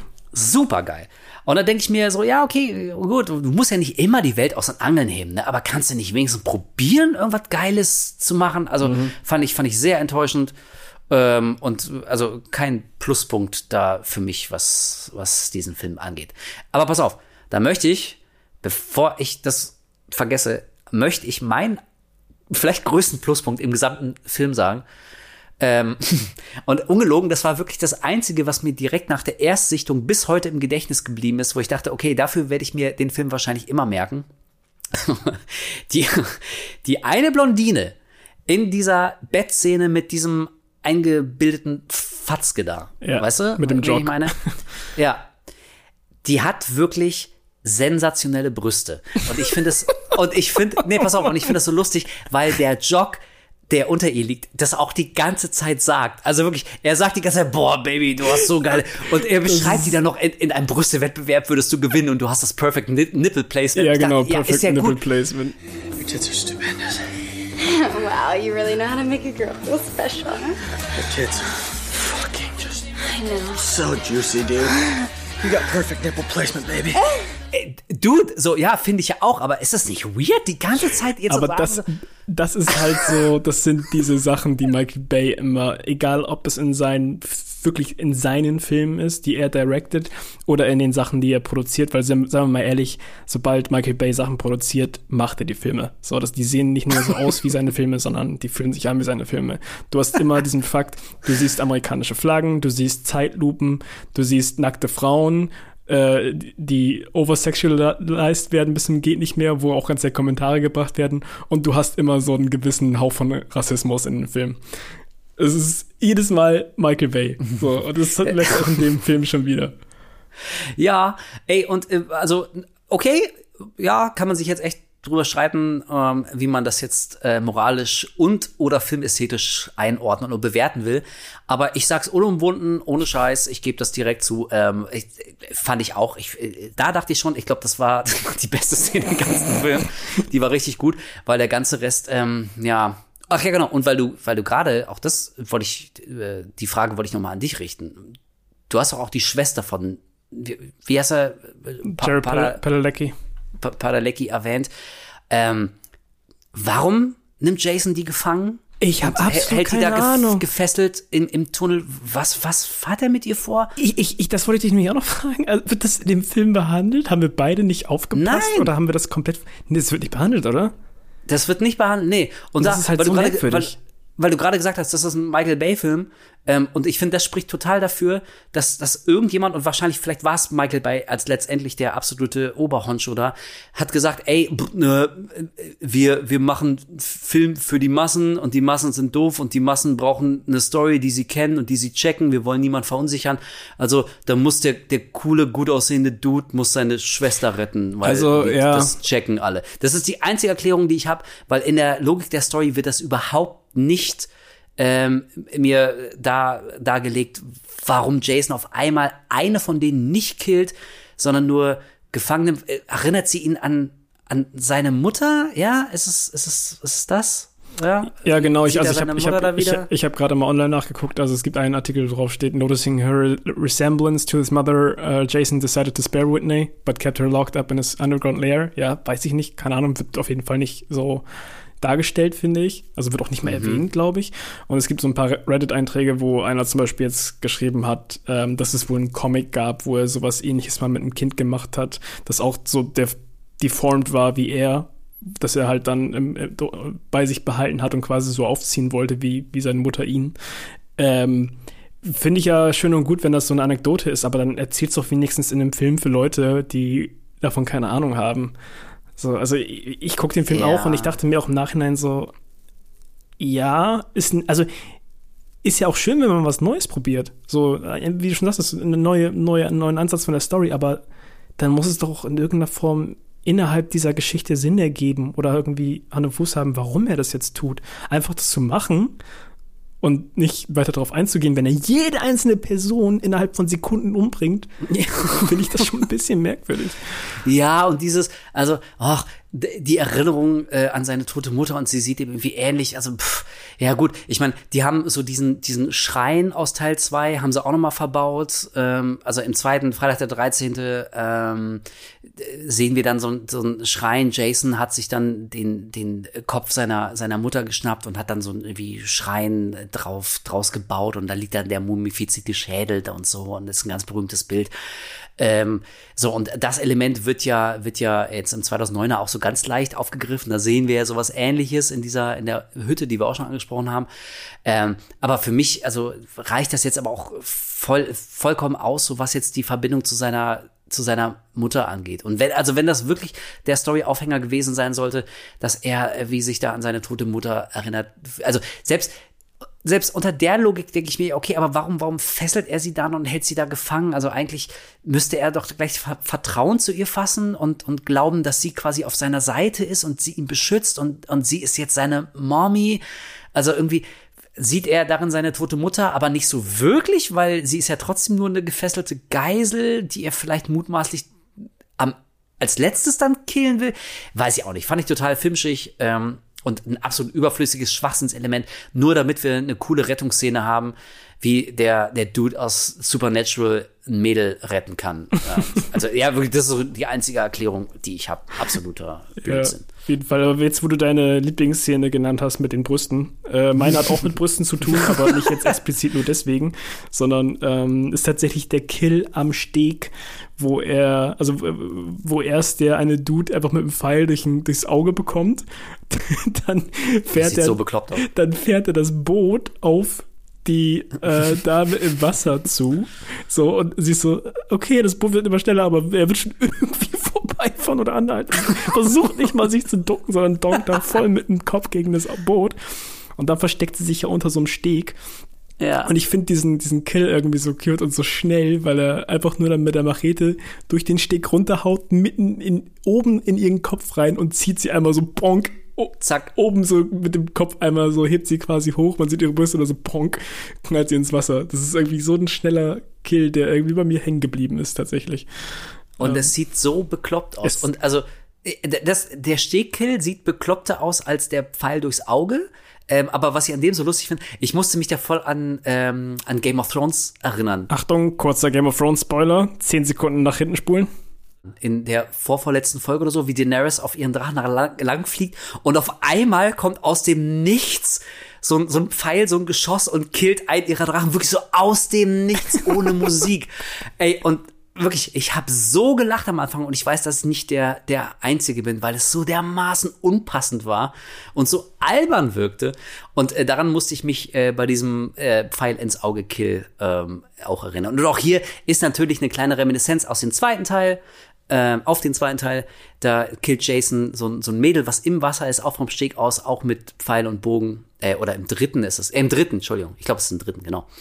Ähm, von daher, also das finde ich ganz nett, dass sie sich, so ein bisschen an, an der Historie der Reihe orientieren und ein paar Kills machen, die so ähnlich sind, aber nicht einfach eins zu eins nachgespielt. Also äh, immerhin, so muss ich sagen, gut, das ist so, das finde ich eine, eine verständliche Herangehensweise. So ein bisschen so ein Augenzwinkern, aber nicht einfach exakt denselben Scheiß nochmal ähm, Ja. nachexerzieren.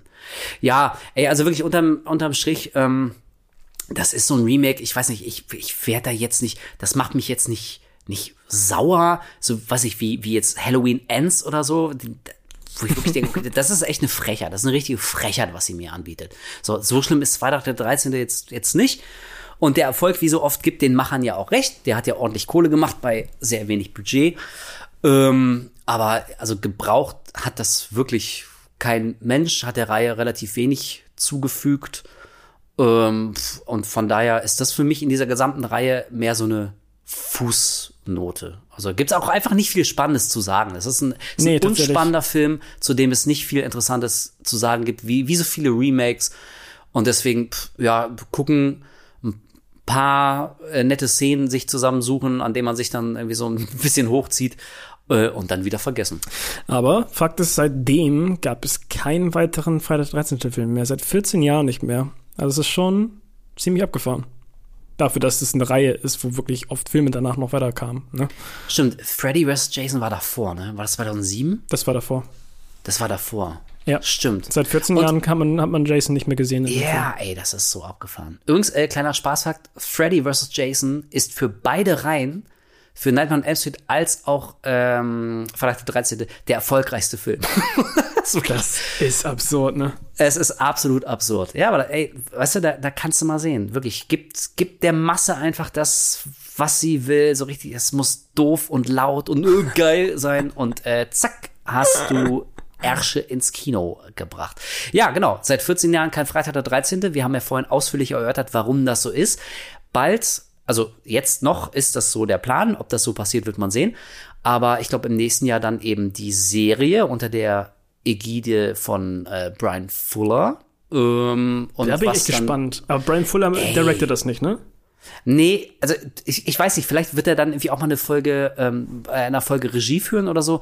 Aber jetzt gerade, ähm, zumindest ist das mein letzter Wissensstand, das kann sich aber auch schon wieder geändert haben, ist er quasi so kreativ im Hintergrund, so als Showrunner. Okay, das ist aber geil, tätig. weil immer wenn er Showrunner macht, also wenn er die quasi das, das Art Department praktisch übernimmt, dann sehen die Sachen wirklich verdammt gut aus. Also das hat man bei American God Staffel 1 und auch bei ähm, Hannibal gesehen. Mhm. Deswegen, also allein, wenn ich schon Brian Fuller in, in einem Projekt sehe, bin ich interessiert. So.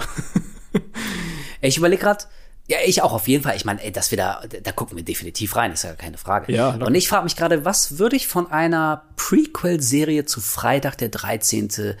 sehen wollen? Und ich kann dir sagen, was ich nicht sehen will. Also was ich nicht sehen will, ist äh, die Vorgeschichte von Pamela Voorhees, die uns zeigt, dass sie eigentlich schon immer irre war und schon immer eine böse Person und schon Oh, immer ja. eine Killerin. So, ich, äh, ähm, ich denke da gerade an Ding, Ding, Ding, hier Hatchet. Letztes Jahr oder vor zwei Jahren, wann es war, die Ratchet. quasi f- Äh, ach, ja, habe ich Hatchet gesagt? Was ist denn heute los? Entschuldigung, es ist, ey, Alter, ich, oh Gott, ich muss mal wieder schlafen. Äh, Ratchet, genau. Ähm, der ja, äh, also nein, die, die Serie, die die Vorgeschichte von Nurse Ratchet aus einer Flug übers Kuckucksnest erzählt. Ja. Und ey, wirklich, das ist so eine Serie, ich habe nicht viel erwartet, aber da habe ich nur eine Folge durchgehalten, dann muss ich ausmachen. Ich Also dachte, steckt bei mir immer auf meiner Liste. Ich habe es tatsächlich jetzt Oh, gerade erst nee. wieder hinzugefügt bei mir, weil es bei meiner Netflix-Startseite draufgeploppt ist. Und ich dachte so, ah, okay, wollte ich auch mal reingucken. Ähm, aber ja, weiß ich nicht, werde ich mir wahrscheinlich mal angucken, wenn mir langweilig ist. Aber das äh, gibt schon mal keinen großen. Ich meine, die ist jetzt, die ist jetzt nicht von Brian Fuller, ne? Die ist von dem Typen, der hier American Horror Story ähm, oh Gott. gemacht hat. Ja, okay. Ja, ja, genau. Mm, Ja, mit American Horror Story habe ich sowieso meine Probleme. Ja, äh, ich auch. also schreibt hier, da- das könnt ihr gerne mal, ähm, also entweder ähm, auf Twitter oder Instagram, auf beiden heißen wir der Horror Podcast oder vielleicht auch wie hier in die Kommentare. Ähm, es gibt ja gefühlt jetzt was, was 14, 13, 12, 11, keine Ahnung wie viel äh, Staffeln American Horror Story. Schreibt doch bitte mal uns beiden, was die Staffeln sind, die man sich wirklich angucken sollte. Ich kann mir nicht vorstellen, dass die alle beknackt sind. Ich habe, glaube ich, nur zwei gesehen, dann war ich raus. Da gibt's ja bestimmt ein paar gute. Und eigentlich, ich mag ja so Anthologieserien.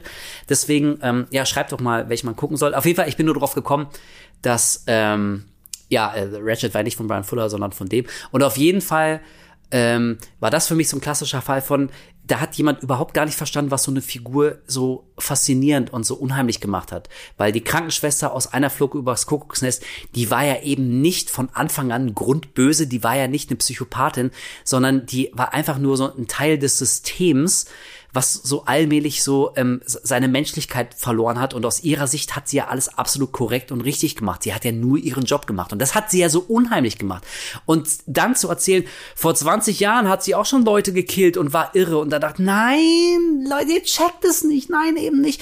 Und das will ich von, ähm, von Pamela Voorhees auf keinen Fall sehen. Aber hast du denn vielleicht eine coole Idee, was so eine Serie zeigen könnte? Was, was, was kann da passieren? Was macht man da? Das ist wirklich schwierig. Also wenn man nur die Vorgeschichte behandelt, ich weiß ja nicht, in welcher Form das dann weitergeht. Also ob sie vielleicht irgendwie die ein- eine Hälfte damit verbringen, wie der Aufbau dahin ist, was ich wirklich auch nicht cool Ja. finden würde, weil mein, wenn ich jetzt mir eine Serie vorstelle über die Ereignisse vor dem ersten Teil, dann Ja. würde ich auch annehmen, dass das mehr so ein so ein Teenie-Flick ist, wo, wo sich halt die alle im, im Camp irgendwie untereinander ähm, bespaßen und sowas und dann passiert halt dieser, dieser schlimme Unfall. Aber ich möchte da jetzt auch nicht in, im expliziten äh, in expliziter Genauigkeit irgendwie wissen, was jetzt vorher mit, mit Pamela passiert ist, sondern vielleicht eher diesen, diesen Aufbau danach. Also für mich wäre die Vorgeschichte Ja. auch eher völlig irrelevant, weil in, mein, in meiner Vorstellung ist sie einfach eine ganz normale Person vorher gewesen. Ja, genau. Wo, wo ein schlimmes Exakt. Ereignis sie traumatisiert hat. So, und Genau. deswegen muss ich dir da auch komplett zustimmen. Würde ich voll unnötig finden. Aber jetzt, wo du es sagst, denke ich so, hm, ich kann mir schon vorstellen, dass sie sowas machen. Ich möchte es nicht, aber es ist jetzt nicht unwahrscheinlich. ähm, aber ich möchte auch eher lieber den, den Verlauf danach Ja. sehen. So wie, wie diese Aktion, äh, wie, wie, wie das Ereignis passiert ist und wie das sie im Nachhinein verändert hat und was vielleicht eine sehr normal denkende Person dazu treiben könnte, in den Wahnsinn abzudriften. Und Ja, vielleicht auch okay. den Aufbau danach, dass Leute sie vielleicht nicht für voll nehmen und sowas sagen wie, ey, dumme Sachen passieren halt. So, obwohl das einfach echt eine wirklich äh, lebenseinschneidende Geschichte ist, die da ihr widerfahren ist. So. Deswegen, ähm, ja, ja, ja, lieber, lieber den, den, das Abdriften in den Wahnsinn zeigen, als dass davor schon irgendwas war. Ich möchte jetzt nicht wissen, was sie, was ihre Mutter mit ihr gemacht hat oder sowas. I don't give a shit. Ja, genau. Ey, wie, wie du sagst, ich, äh, also ich habe die auch immer als, als eigentlich damals liebende Mutter, also sie hatte offenbar wirklich eine große Liebe für ihren Sohn verspürt und genau an der ist sie ja zerbrochen, weil sie den Tod ihres Sohnes irgendwie nicht verwinden konnte. Und ähm, also so sehe ich die Figur auch und alles andere. Also das müssen sie mir schon verdammt gut erklären und ich glaube, sie würden sich keinen Gefallen damit tun. Ich dachte gerade, oder die sind richtig krass und machen was, was völlig aus der Zeit gefallen ist, sondern gehen ganz bewusst einen völlig anderen Weg und machen wirklich so eine ganz stumpfe, jede Folge stirbt jemand Geschichte, wo es wirklich tatsächlich um die Kills geht und es wird immer abstruser und immer spektakulärer.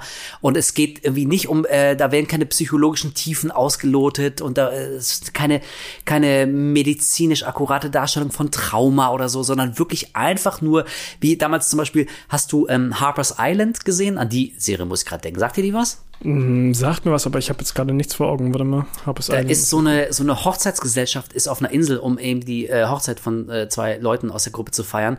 Und ähm, einer nach dem anderen stirbt. Du weißt nicht, wer der Killer ist. Und es geht wirklich, also primär sind es echt die Kills. Und da war es zum Beispiel so, dass jede Folge auch so hieß, so ungefähr wie, wie das Geräusch, äh, was die Opfer bei ihrem Tod gemacht haben. Also eine Folge hieß dann so, ah, und die nächste hieß dann so, tss, weil jemand verbrannt wurde und sowas.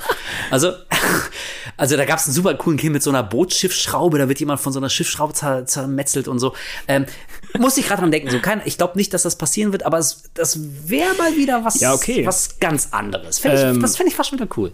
Klar, kann man natürlich auch machen, weil zwischen diesen 20 Jahren ist ja auch, glaube ich, laut den Überlieferungen von diesem kleinen Dorf und den, dem Dude, der sie auch dahin fährt, äh, in dieses Camp, ist, ist ja auch viel Shit noch passiert. Irgendwie so unerklärliche Sachen, weswegen die ja erst diese Angst erstmal geschürt haben und warum, warum die diese ganzen ähm, Überlieferungen von Crystal Lake erst hatten. So, das war nicht nur eine Aktion, die passiert ist, sondern da ist ja wohl ähm, über mehrere Jahre irgendwie Scheiße passiert in der Nähe.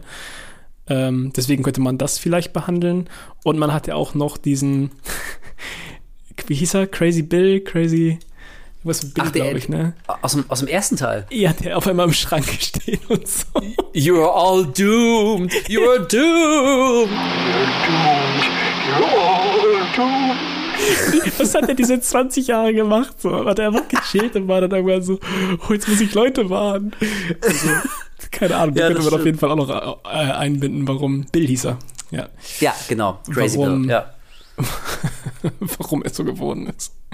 Ja, also ey, ich meine, es gibt eine Leute, äh, eine Menge Leute, die verdienen sehr, sehr viel Geld damit, sich geile Sachen auszudenken. Ähm, die haben bestimmt auch sehr gute Ideen, denn also wenn die Zeit, in der wir gerade leben, für eins steht, dann definitiv, dass Kreative wirklich die allerbesten Ideen haben. Da, wirklich äh, eine ein Spitzenkonzept jagt hier das nächste.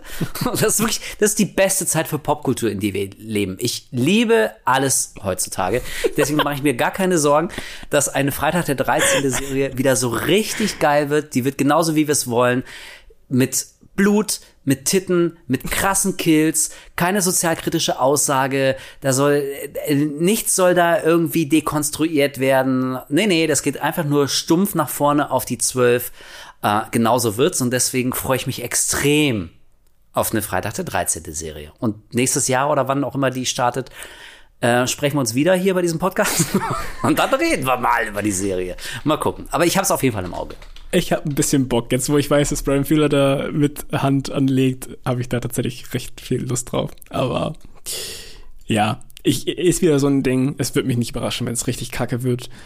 Ähm, ich gehe da einfach mit einem komplett neutralen Gefühl ran. Ja, und ja. Freue mich dann immer sehr, wenn das am Ende dann tatsächlich dann doch positiv überraschen kann. Ja, das stimmt. Und also für mich abschließend, so wenn ich in mich reinhorche, ähm, also ich hoffe in irgendeiner Art und Weise, dass es irgendwann mal mit Freitag der 13. wiedergeht. Weil ich meine, ich, ich bin natürlich auch so ein Opfer, ne? Ich mecker immer über Reboots und Ja, Remakes klar. und wenn, wenn so Serien nie enden und die sind immer scheiße und also wirklich mit Halloween haben wir es ja nun wirklich aufs Nachdrücklichste gesehen, wie man so eine Serie so völlig niederrotzen kann.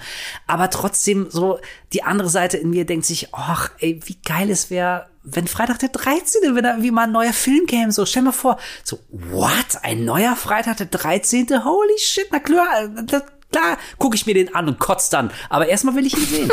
und, und deswegen, und deswegen, ich, ich hoffe, dass es irgendwie in irgendeiner Art und Weise weitergeht. Und ey, wer weiß, vielleicht kommen wir irgendwann aus diesem dunklen, dunklen Tal des Schreckens wieder raus und, und diese ganzen ähm, Sch Schmalspur möchte gern Hollywood-Schreiber ähm, haben alle ihre Jobs verloren und irgendwann sitzen auf den Regiestühlen und in den Writers Rooms wieder Leute, die das können. Ähm, und irgendwann kommt ein neuer, geiler Freitag der 13. Also, wir haben es ja beide mitbekommen. Der letzte Saw zum Beispiel. Und jetzt gerade, wo wir das aufnehmen, wir haben den noch nicht gesehen. Steht natürlich ähm, auf der Liste, wenn der äh, bald im Kino kommt und so. Aber der soll ja auch überraschend gut sein. Also von daher, man Ey. sollte die Hoffnung ja nicht aufgeben. Da habe ich jetzt tatsächlich ein bisschen Angst, weil da ganz oft jetzt hat, man will ja eigentlich keine Erwartungshaltung haben. Ja, ja. Aber ich muss, ich würde lügen, wenn ich jetzt sagen würde, dass mich das jetzt doch nicht ein bisschen überrascht, dass so viele positive Meinungen da sind und so Sachen wie beste Film seit dem ersten Teil und sowas. Ähm, ich Hm. bin sehr gespannt. Ich habe wirklich, ich habe wirklich viel, und selbst wenn der richtig scheiße wird, ich habe richtig viel Lust auf so. Ich, Ich auch. ich habe richtig Bock ins Kino. ich warte also- darauf, dass wir die, dass wir irgendwie eine Mail bekommen, dass, dass, dass es einen Termin gibt und ich, habe einfach Bock. Ja. Also bei der Pressevorführung sind wir am Start und mal ganz realistisch, also beschissener als Spiral kann der nicht sein. Es kann nur bergauf gehen, von daher. Weißt du noch, da dass wir auch das damals vorsichtig. bei Halloween gesagt haben? Stimmt. Ja. Schlimmer, schlimmer als Kills kann es ja nicht werden. Ja, und siehe da. Ja, na gut, aber äh, das wird zu gegebener Zeit noch zu besprechen Sag sein. mal, Ja, ganz, ganz kurz, du hast erwähnt, dass Brian Fuller das, das Ding macht, aber du hast nicht gesagt, dass Showrunner A24 ist. Ah ja, stimmt, ja, die hängen da irgendwie auch noch drin. Ja, ähm, äh, stimmt, ja. Aber ich meine, A24, die machen ja nicht nur Horror, die machen ja irgendwie auch ganz viel so Sachen. Deswegen, also ist schon mal ein gutes Zeichen, finde ich cool. Heißt für mich aber jetzt noch nicht so viel, ähm, weil, also die machen ganz viel Kram, der juckt mich eigentlich relativ wenig. Also ich habe zum Beispiel vor ein paar, ist jetzt ein paar Monate her, in der Sneak habe ich diesen A24-Film wie Past Lives oder so gesehen, dieses Beziehungsdrama über so zwei asiatische Aus Aussiedler in Amerika, äh, die sich dann irgendwie nach 30 Jahren wieder treffen und sich überlegen, was wäre gewesen, wenn. Und ey, da steckt, glaube ich, auch A24 hinter. Und da dachte ich, pff, also ey, geht da rein, da raus. So deswegen, ja, ähm, ja. aber auch da wieder durch die Bank absurde krasse Kritiken. So ist natürlich vielleicht ein Film, Ja, der nicht ja, abholt oder sowas, aber ich habe zumindest bei A24 über die letzten Jahre das Gefühl gehabt, dass sie sich wirklich so gut wie keinen Schnitzer erlauben. Also die, die signen nur Sachen ab, wo sie sich sicher sind, dass es am Ende in ihrem Portfolio nicht einen sch schlechten Fleck hinterlässt. Ja, Aber okay. ich finde das halt immer, deswegen, wenn A24 dabei ist, dann bin ich schon mal zumindest ein bisschen beruhigt. Ist jetzt nicht so, dass, wie jetzt, keine Ahnung, hätte auch sein können, dass äh, David Gordon Green als nächstes eine, äh, eine Freitag 13. Trilogie macht oder so.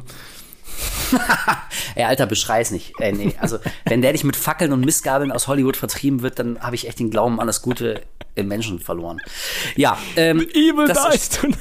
Evil dies tonight. My career dies tonight. Ja, ähm, das werden wir alles so sehen. Okay, also ich bin, ich bin jetzt ähm, leer und satt, was Freitag der 13. angeht. Hast du noch irgendwas hinzuzufügen oder machen wir den, haha, den Sack jetzt zu? Nee, wie gesagt, also du, du hast ja, ist ja auch vorhin schon aufgefallen, du hast sehr viel geredet. Äh, Ich bin heute auch, ich merke, dass, dass, dass mein Kopf einfach komplett abdriftet momentan, so viel wegen Arbeit. Deswegen an der Stelle, sorry, falls ich heute ein bisschen ruhiger war, aber ähm, ich glaube, ich habe trotzdem soweit alles gesagt, was ich konnte. Und ich habe jetzt tatsächlich auch schon wieder Bock bekommen, ein bisschen die, die älteren Filme wieder zu gucken und dass wir dann irgendwann noch mal einen richtigen großen Freitag 13. Recap-Cast machen.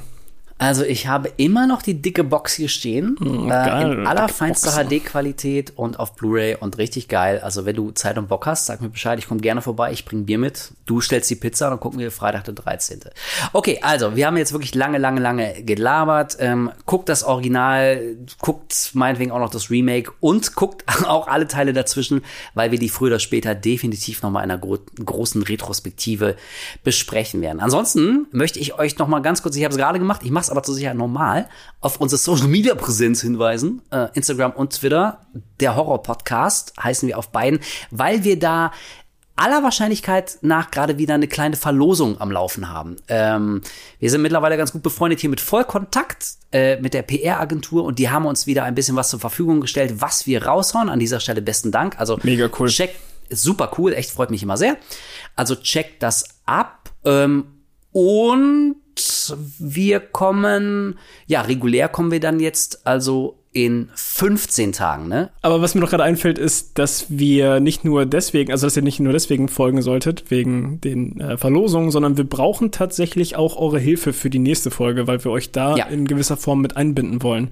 Deswegen äh, wäre super cool, falls ihr uns da irgendwie auf Instagram oder Twitter folgen könntet, weil da werden wir auf jeden Fall noch mal die eine oder andere Frage stellen, ähm, wo ihr oder eure, eure äh, Antworten dann auf jeden Fall auch noch Platz finden werden in diesem Podcast. Ja, ganz genau. Also wenn ihr jetzt schon Dinge wisst, die ihr von uns wissen wollt, die ihr uns schon immer mal fragen wolltet, äh, dann notiert's euch, denn bald habt ihr die Chance, äh, eure Fragen an uns loszuwerden und dann machen wir mal äh, ja, vielleicht ein bisschen was anderes für die nächste Folge, als wir das jetzt, was, 28 Mal oder so gemacht haben. Also haltet einfach die Augen offen, ihr kriegt es mit, wenn ihr uns folgt. Und wir freuen uns natürlich auch immer, wenn ihr uns gut ratet, hier so bei Spotify. Das hilft uns auch immer sehr. Äh, und dann geht das hier alles so seinen Gang weiter. Und Apple Podcast. Und, ja, Entschuldigung. Da ja, lese ich auch vergesse. alle, alle geschriebenen Reviews. Super, super Ja. lieb von euch. Also richtig cool. Apropos Wirklich sehr, geschriebene sehr cool. Reviews, ähm, ganz kurz nochmal, wir haben letztes Mal gefragt, welcher Trash-Film euer heimlicher Favorit Ach ja. ist. Da gab es nicht, viele vergessen. Antworten, aber ich gehe noch mal ganz kurz eben drüber. Pascal hat geschrieben Sist aus dem Jahr 2020. Oh, den wollte ich noch gucken. Ja, das ist dieses ekelhafte Ding mit dieser, mit dieser Zyste halt. Ja, wollte ich noch gucken. Das klingt fantastisch.